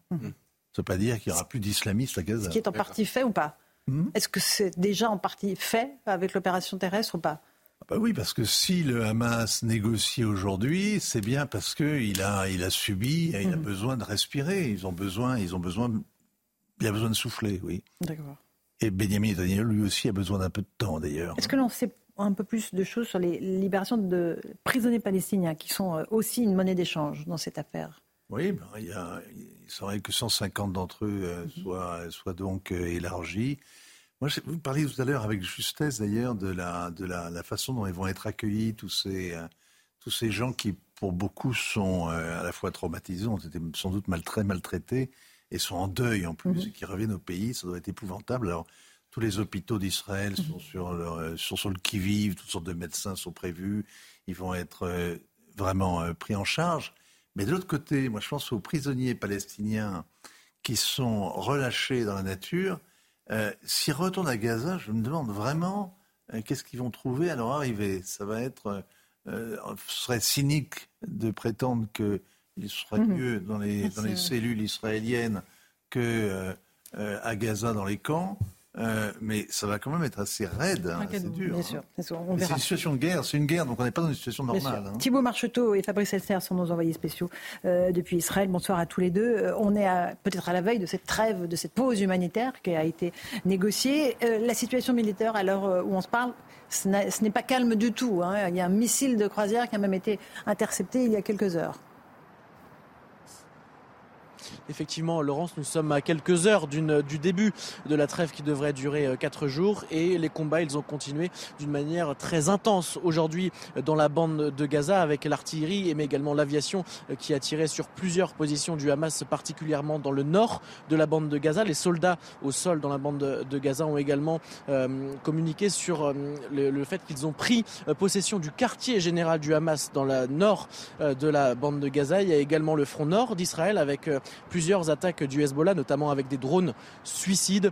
Eh bien, l'armée israélienne a répliqué avec des tirs de missiles sur plusieurs positions du Hezbollah au sud de Liban. Et vous l'avez dit, un missile de croisière qui a été interpellé en provenance du Yémen par l'armée israélienne dans l'extrême sud du pays. Voilà donc la situation militaire, même si nous sommes, vous l'avez dit, à quelques heures du début de la trêve, euh, euh, les attaques militaires et les combats font encore rage partout ici en Israël. Beaucoup Thibault Marcheteau et Fabrice Elsner. Euh, en Israël, effectivement, un, missile de croisière intercepté. Vincent Hervouette, c'est pas tout à fait la trêve encore. Hein. Si vous voulez, il y a, il y a les, vous avez les deux fronts, en plus de Gaza évidemment, et en plus de la Cisjordanie qui pourrait s'allumer, qui pourrait se, se, réchauffer. Vous avez deux fronts, le Hezbollah, mais au nord, avec le Liban. Qui fait un peu de la figuration, qui fait le service minimum, pourrait-on dire. Hein. Mhm. euh, le Sheikh Nasrallah n'a pas euh, déclenché, euh, n'a pas ouvert hein, l'enfer le, sous les pattes des Israéliens. Ce qu'il pourrait faire, mhm. c'est-à-dire qu'il y, a il y a quelque chose à réaliser là, c'est que le Hezbollah a une capacité de destruction qui est inégalée.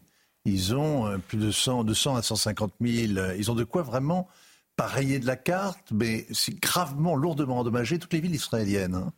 Euh, et le dôme de fer ne suffirait pas à les arrêter. Mhm. Et à la fronde de, David, qui est l'autre système pour, euh, de protection israélien, n'est pas encore euh, assez, assez au point. Et puis vous avez l'autre front au sud, c'est la milice chiite qui, elle aussi, au Yémen, qui, elle aussi, mhm. est armée, entraînée. Qui a lancé ce missile? financés. Mhm. Et alors, ils ont une véritable armée. On les a vus comme à l'exercice avant-hier prendre d'assaut le contrôle d'un cargo qui passait au large de leur côte, qui appartient à un milliardaire israélien. Ce qui veut dire qu'ils, euh, avec l'hélicoptère qui se pose, les types comme des fusiliers marins qui, qui prennent le contrôle du bâtiment, c'était magnifique, un, très beau clip. On croyait que c'était pour la Marine nationale pour s'enrôler. Sauf que c'est les outils, donc on réalise que c'est une véritable armée. Quand vous les voyez parader dans le désert, c'est le 14 juillet avec des rampes de, avec des, des, porte-drones, avec euh, des missiles balistiques, des missiles de croisière. L'armée française rêve rêverait peut-être d'en avoir autant. Et donc, ils les tirent sur Israël. Ils sont interceptés en mer Rouge. Et c'est un, bon, un aspect de la guerre qui intéresse les spécialistes, mais c'est un formidable banc d'essai pour euh, les armes israéliennes, pour le, mm. niveau de sécurité supérieur, mm-hmm. justement, à ce dôme d'acier. Donc, euh, il, y a, euh, il y a un système Arrow qui, qui a été mis en, en, œuvre par les Israéliens. Il y a les navires de guerre américains qui protègent donc leurs alliés et neutralisent ces missiles. Allez, une petite pause de temps du rappel des titres de l'actualité sur Europe 1 et sur CNews, 18h31, avec Simon Guillain.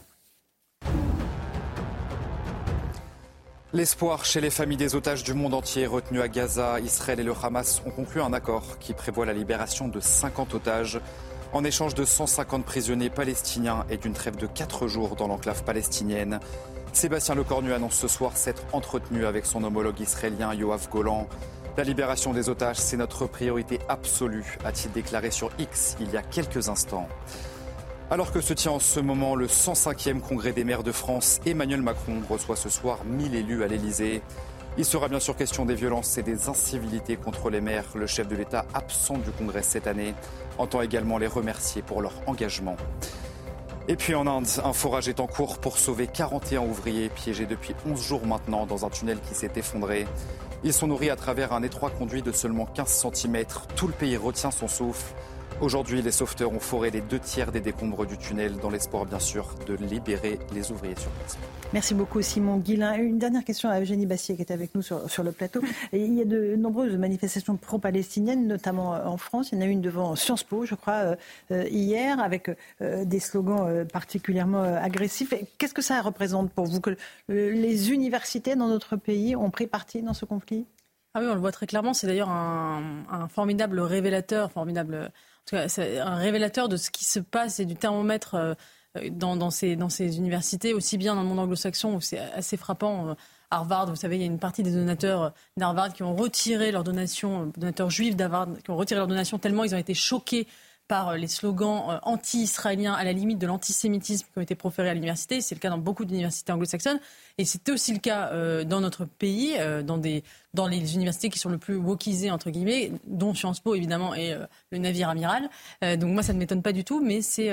c'est un révélateur et c'est pour ça d'ailleurs que moi, depuis le début, je pense qu'il ne faut pas interdire ces manifestations parce qu'elles montrent aussi le visage à la fois, montrent elle montre ce qu'est la réalité de notre pays. C'est-à-dire qu'il y a une partie de la population qui pense ça, qui le proclame haut et fort, qui a pris le parti euh, du Hamas, ou en tout cas de, excuse les crimes du Hamas. il faut l'entendre parce que ça montre une dérive euh, d'une partie euh, de la jeunesse estudiantine qui, qui, est perméable à des slogans absolument odieux. Eric Revel, vous voulez rajouter quelque chose Parce que je, lis le Figaro, ma chère Eugénie. Je vous conseille, vous avez peut-être vu l'interview de Harvey Mansfield. Moi qui l'ai faite. C'est vous qui l'avez faite. Qui est Harvey Mansfield Qui était un philosophe euh, qui vient de prendre sa retraite d'Harvard, euh, qui explique que ça fait 20 ans qu'on n'a pas euh, nommé un professeur conservateur à Harvard et qui dit, alors là, il, hum comme il s'en va, il, dit ce qu'il pense sur le fond. Et il explique euh, notamment comment le wokisme est en train de balayer en réalité toute liberté d'expression. Parce que si vous n'êtes pas de ce côté-là, vous n'avez mmh. plus le mmh. droit de prendre la parole. Vous avez juste le droit de démissionner si vous êtes un prof et de vous faire euh, ou spailler si vous êtes un élève. il cite d'ailleurs une, une, de ses élèves qui était iranienne et qui lui disait en Iran, on a, on, a, le droit de dire ce qu'on veut en privé, mais pas ce qu'on veut en public. Et, dans les universités, c'est l'inverse. C'est l'inverse. Karim, un dernier mot sur le. Non, moi je crois qu'on a vu euh, de par le monde à peu près 80-85% des, opinions sur la planète qui euh, ont, manifesté euh, pour la cause palestinienne. Je ne pense pas qu'ils soient pro-Hamas. C'est 85% des ces millions de personnes de par des pays occidentaux, asiatiques, africains, américains du Sud. Je ne pense pas qu'il soit antisémite non plus. Je pense qu'on peut être en désaccord avec la riposte israélienne sans être euh, réduit à l'antisémitisme. L'antisémitisme est une cause suffisamment grave donc, euh, pour la combattre euh, sans faire de, de, de raccourcis. moi, je, je, je, ne fais pas ce lien-là entre mhm. ceux qui défendent la cause palestinienne et qui sont outrés par la riposte israélienne. Je pense que c'est un raccourci qui est qui est pas qui est pas approprié. Vincent Herouette, un dernier mot.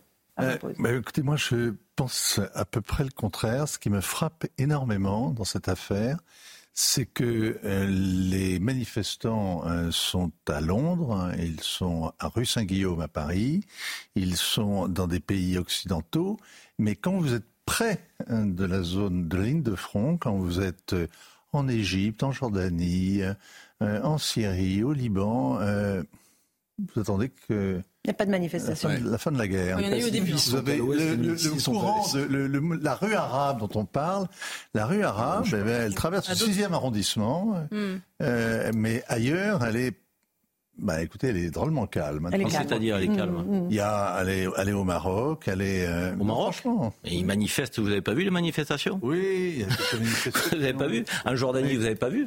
Les, mots d'ordre euh, qui sont lancés. Mm. Non, moi je pense que vous faites une confusion entre être pro-Hamas et, défendre la cause palestinienne. Tous les opinions dans le monde entier, je suis convaincu qu'ils condamnent le Hamas. Convaincu. Non, c'est pas vrai. C'est pas vrai. Convaincu. Dans, les facs américaines, vous avez des étudiants qui défilent avec des parapentes sur leur t-shirt. Des étudiants. Est-ce qu'ils représentent les étudiants américains Ne dites pas que personne. Est-ce que j'ai pas dit personne, J'ai dit mm. la majorité des opinions à l'échelle internationale. Non, non. La majorité des opinions à l'échelle internationale. ça d'un revers de main comme si La majorité des opinions à l'échelle internationale ne sont pas pro-Hamas. C'est une réduction qui arrange ceux qui veulent justifier la riposte israélienne. Non, mais tout le monde veut. Euh, au contraire, je dis, le monde arabe ne souhaite qu'une seule chose, c'est qu'on mette le Hamas la tête sous l'eau.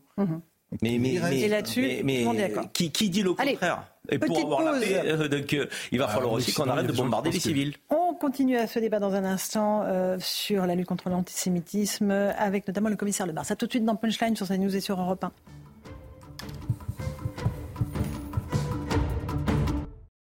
18h42, toujours en direct sur Europe 1 et sur CNews dans Punchline. On a été rejoint par le commissaire David Lebars. Bonsoir commissaire, merci d'être avec nous. On va évoquer avec vous ce qui s'est passé à Crépole euh, le week-end dernier. Il y avait une marche blanche aujourd'hui en hommage au jeune Thomas, 16 ans, qui a été tué dans euh, cette euh, attaque. on peut parler d'attaque en règle. on va écouter quelques témoignages des gens qui étaient venus à cette manifestation. Puis on va faire un point sur l'enquête et le profil des interpellés. Mais d'abord les témoignages. Je ne suis pas bien parce que c'est nos gamins. Ils sont super dans le car, ils sont super de partout et il faut qu'il nous arrive cette, pépin là. moi je dis non à la violence, arrêtez cette violence gratuite et que l'État français fasse quelque chose pour, pour nos communes et tout ça. C'est malheureux, euh, c'était un garçon qui était super. J'ai de la colère au fond de moi, j'ai de peut-être plus que ça encore, et de l'incompréhension. Même si on n'est pas des proches, on est tous Thomas. À l'intérieur, on a tous été jeunes, nous aussi. Et on aimerait que pour le futur, ça, ça puisse être autrement. Un peu de révolte. Je pense qu'il ne faut pas... Il faut pas voir que les bougies, les, ballons, tout à l'heure ça a été fait, c'est très bien, mais c'est pas mal. Il faut aussi parler qu'on est un peu révolté. Hein. C'est important, euh, commissaire Lebar, ce qu'on vient d'entendre. Il y a à la fois beaucoup de dignité, euh, mais aussi il y a de la révolte. Et les gens en ont marre. Il faut que ça s'arrête, en fait.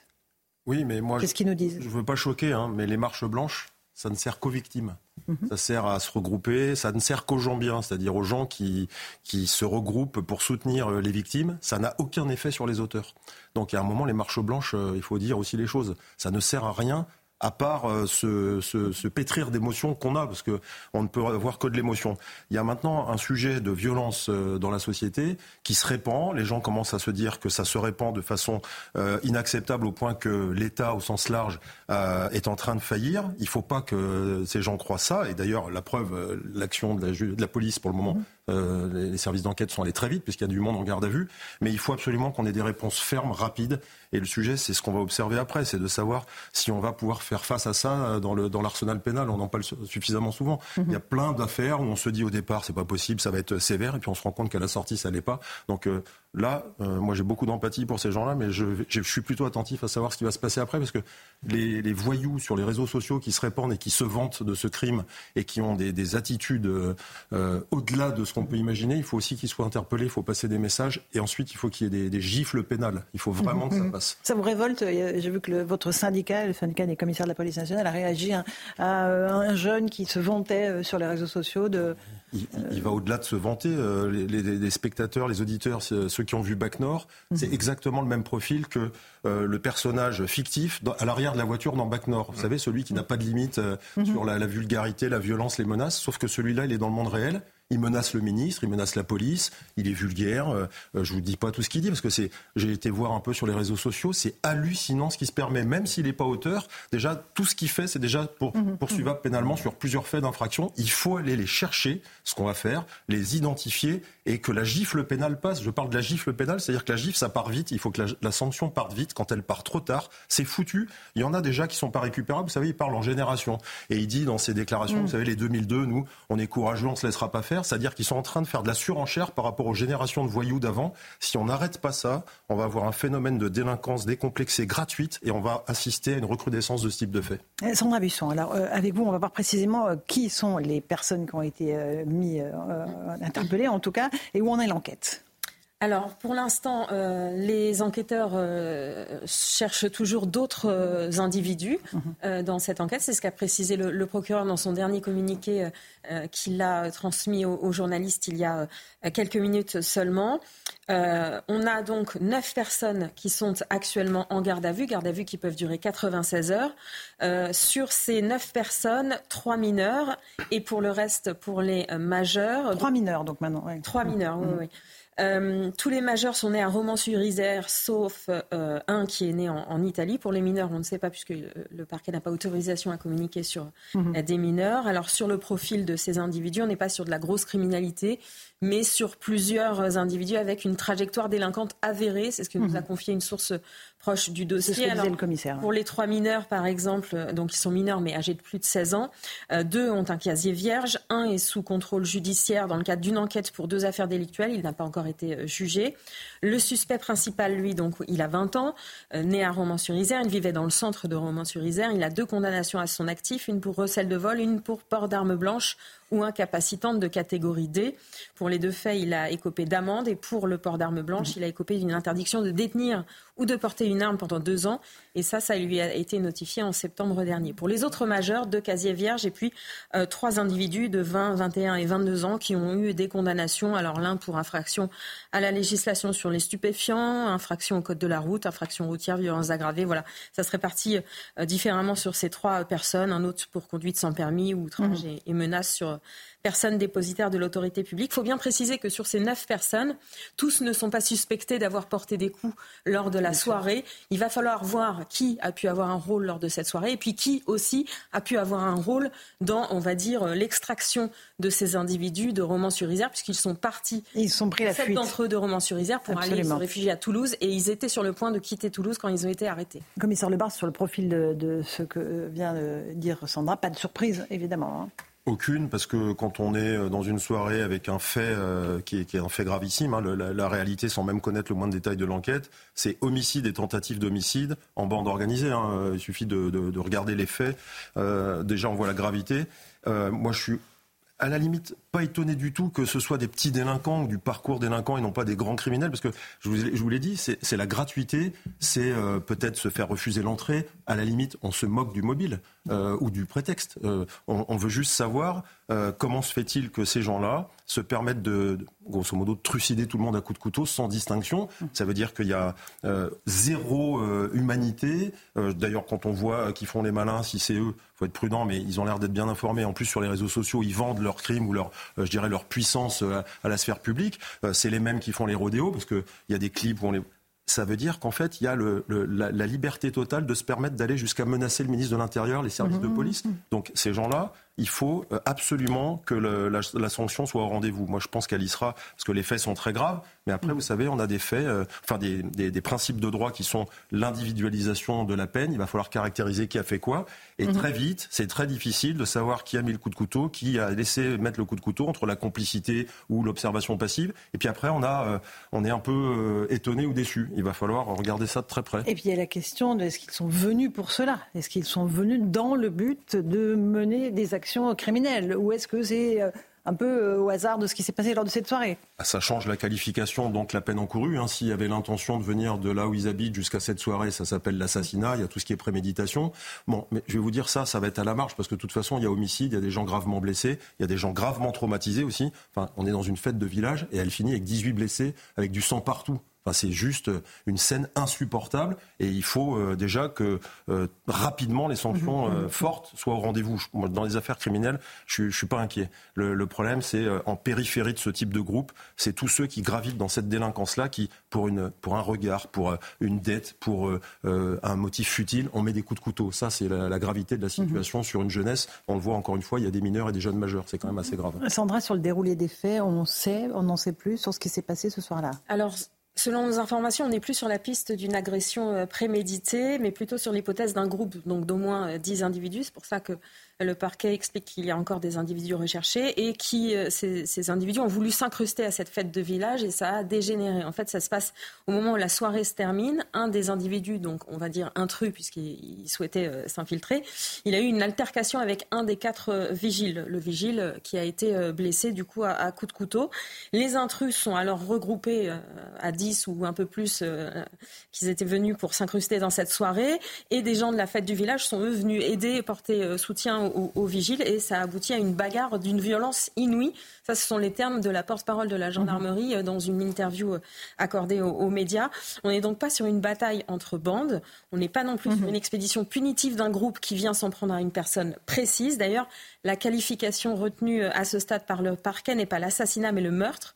Ce qui signifie, ce qui signifie qu'en l'état, les enquêteurs ne pensent pas qu'il y a eu préméditation. Évidemment. Ils considèrent donc en l'état qu'ils n'avaient pas prévu ou projeté de tuer en venant ce soir-là. Bien sûr. Et certaines euh, informations que vous citiez, Eric Revel, Enfin, Dauphiné- relayées par le Dauphiné Le Un Béret. témoignage, alors. Mhm, Allez-y. témoignage qui dit voilà, en fait, on a entendu des gens dire on était venus pour planter des, pour planter des blancs. Mhm. Ce que je voudrais dire quand même, c'est que si la qualification de deux bandes qui se sont affrontées n'a pas été retenue, je considère donc que le procureur a parlé un peu vite lorsque, dans sa première déclaration, Mhm. il a parlé de RIX. Parce que Non, si- le mot RIX est toujours Ben, euh, maintenu par le ah, procureur, mais ben en alors, fait, alors- RIX entre bandes n'est pas la même chose que RIX en fait. Et je pense bon. que dans son communiqué, il sous-entend plus une bagarre extrêmement violente qu'il qualifie de Très bien. RIX. Mais effectivement, nous, selon les sources proches du dossier qu'on a, euh, c'est plus, euh, c'est- pas l'hypothèse d'une RIX entre Bon. bandes, ni même d'une bande qui vient s'en prendre. Je voudrais dire deux choses. C'est ce que disait le commissaire et quand même frappé au coin du bon sens. C'est-à-dire que vous avez des gens qui s'affichent sur les réseaux sociaux et qui n'ont rien à craindre de la justice puisqu'ils se permettent de menacer le ministre de l'Intérieur, les services. Donc voilà, on pourrait demander à Madame Taubira d'ailleurs des explications sur la suspension des, des peines planchées en 2014. On voit les, quand même les effets aujourd'hui. Et alors où je partage pas tout à fait votre point de vue, commissaire, c'est que tout à l'heure vous expliquiez que les marches blanches servaient à rien. Ça ne résout rien. Vous avez raison. Moi, je dénonce les nounours, les bougies, etc. Mais en revanche, je pense que c'est très utile pour la famille et les proches. Pourquoi Parce que mm. quand vous êtes victimes. Mm. quand vous êtes 1000 et que vous avez deux épaules par personne, ça fait 2000 épaules qui portent ensemble un deuil. Et pour la famille et les proches, à mon avis, très très important. J'ai précisé que ça servait aux victimes et je, le mm. pense, mais ça sert à rien dans, le crime qui augmente. Euh, c'est à nous, au service de police et à l'État de prendre des mesures. Les marches blanches, elles servent à, à, ceux qui sont victimes. C'est ça qui est paradoxal, c'est que euh, c'est eux qui souffrent encore une fois. Vincent Hervouette, sur euh, ce qui Non, non je suis complètement d'accord avec vous. Et ça sert à la famille, évidemment, qui sont soutenus. Et ça sert aussi aux gens du village, hein, de, parce que qu'est-ce qui, il n'y a plus, il y a plus le parti, il n'y a plus le bistrot, il n'y a plus l'église. Il n'y a plus l'église, oui. Il y a le, patronage. Hein. il reste euh, la fête du samedi soir, le bal du samedi soir de temps en temps. Mmh. Et il reste euh, ben, cette émotion vécue collectivement, euh, ce mmh. deuil. En plus, quand c'est un jeune, évidemment, c'est une tragédie et tout le monde, tout le monde est, frappé par euh, l'aspect absurde ou au contraire, d'ailleurs. Mmh. Euh, prophétique d'une mort pareille. Et donc, euh, non, non, moi je crois effectivement que c'est utile, même si sur le plan de la sécurité, c'est évidemment totalement inopérant. Et sur ce que disait Eric Revel, le commissaire Lebars, euh, le fait que certains soient venus en disant on veut tuer des blancs. Moi, j'ai pas d'informations et je ne prends pas le risque de, de, l'affirmer. Je n'ai pas les informations, c'est au procureur de les donner. Par contre, si vous me permettez de quelques secondes, une interprétation de ce que Sandra Busson a dit dans, dans, la notion de RIX. Moi, je connais bien le rugby, j'y ai joué. Euh, enfin, j'ai beaucoup joué au rugby. Une fête de rugby, euh, c'est une présence du rugbyman, il y a une solidarité. S'il y a une agression, euh, il y a une réponse collective de rugbyman qui vont se défendre. D'où le fait que c'est une bagarre géante, parce que le rugby, c'est solidaire et ça laisse pas se faire agresser un des siens. C'est un rugbyman qui a pris les coups de couteau mortels. Euh, je pense que ça explique le nombre de victimes. Ça veut dire qu'il y a beaucoup de rugbyman qui, courageusement, ont dû s'opposer à cette agression au couteau. Mhm. Moi, j'ai cette interprétation-là. Je n'ai pas les. Avec d'un côté des rugbyman désarmés et d'autres avec des lames de couteau de 25 cm. Un collectif qui est capable de se défendre quand il y a un groupe d'attaques. C'est difficile de se défendre face à des attaques au couteau. Vous savez, le, la réalité de la self-défense, c'est que sur le papier, c'est bon, on vous apprend des gestes, mais quand les coups de couteau y partent, la, la réalité, c'est qu'il vaut mieux fuir. Euh, or là, c'est un milieu confiné, ils sont rentrés, ça s'est passé dans la salle, et le groupe de rugby qui défend, je dirais, ceux qui sont agressés, il faudra voir ce que dit le procureur, mais ça pourrait expliquer le nombre de victimes. il dit qu'il y a des gens de la, de la fête, donc qui étaient eux. Euh, mhm.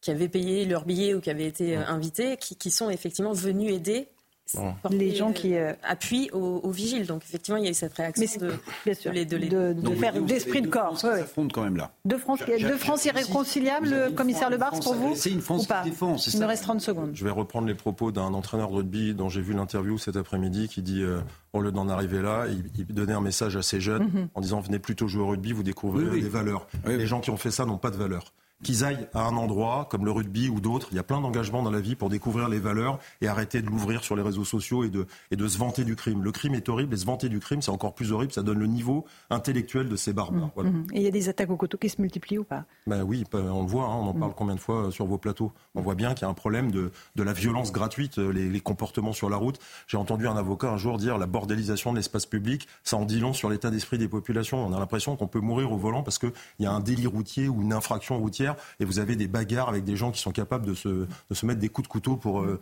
pour une queue de poisson. Enfin, il va falloir raisonner un peu euh, sur ce qu'est la vie humaine pour certains. En tout cas, hommage euh, aux gendarmes et aux policiers qui sont tous les jours en première ligne pour tenter de nous protéger. Merci à vous, commissaire Lebars, Vincent Hervouette, Sandra Buisson, Geoffroy Lejeune et Eric Revel. Merci à vous, chers amis auditeurs et téléspectateurs. Sur Europe 1, dans un instant, Hélène Zelani pour l'information, Christine Kelly sur CNews pour Face à l'info. Bonne soirée à vous sur nos deux antennes. À demain.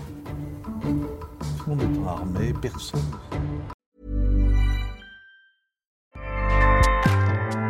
ACAST powers the world's best podcasts. Here's a show that we recommend. Hi, I'm Jesse Cruikshank. Jesse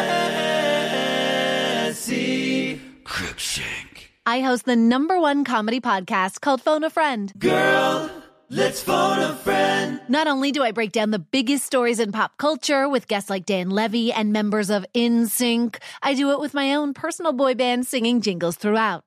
Because it's my show. It's your show, girl. New episodes of Phone a Friend. Yeah. Drop Thursdays wherever you get your podcasts. So work it, girl. Yeah, work it. Okay, that's enough. ACAST helps creators launch, grow, and monetize their podcasts everywhere. ACAST.com.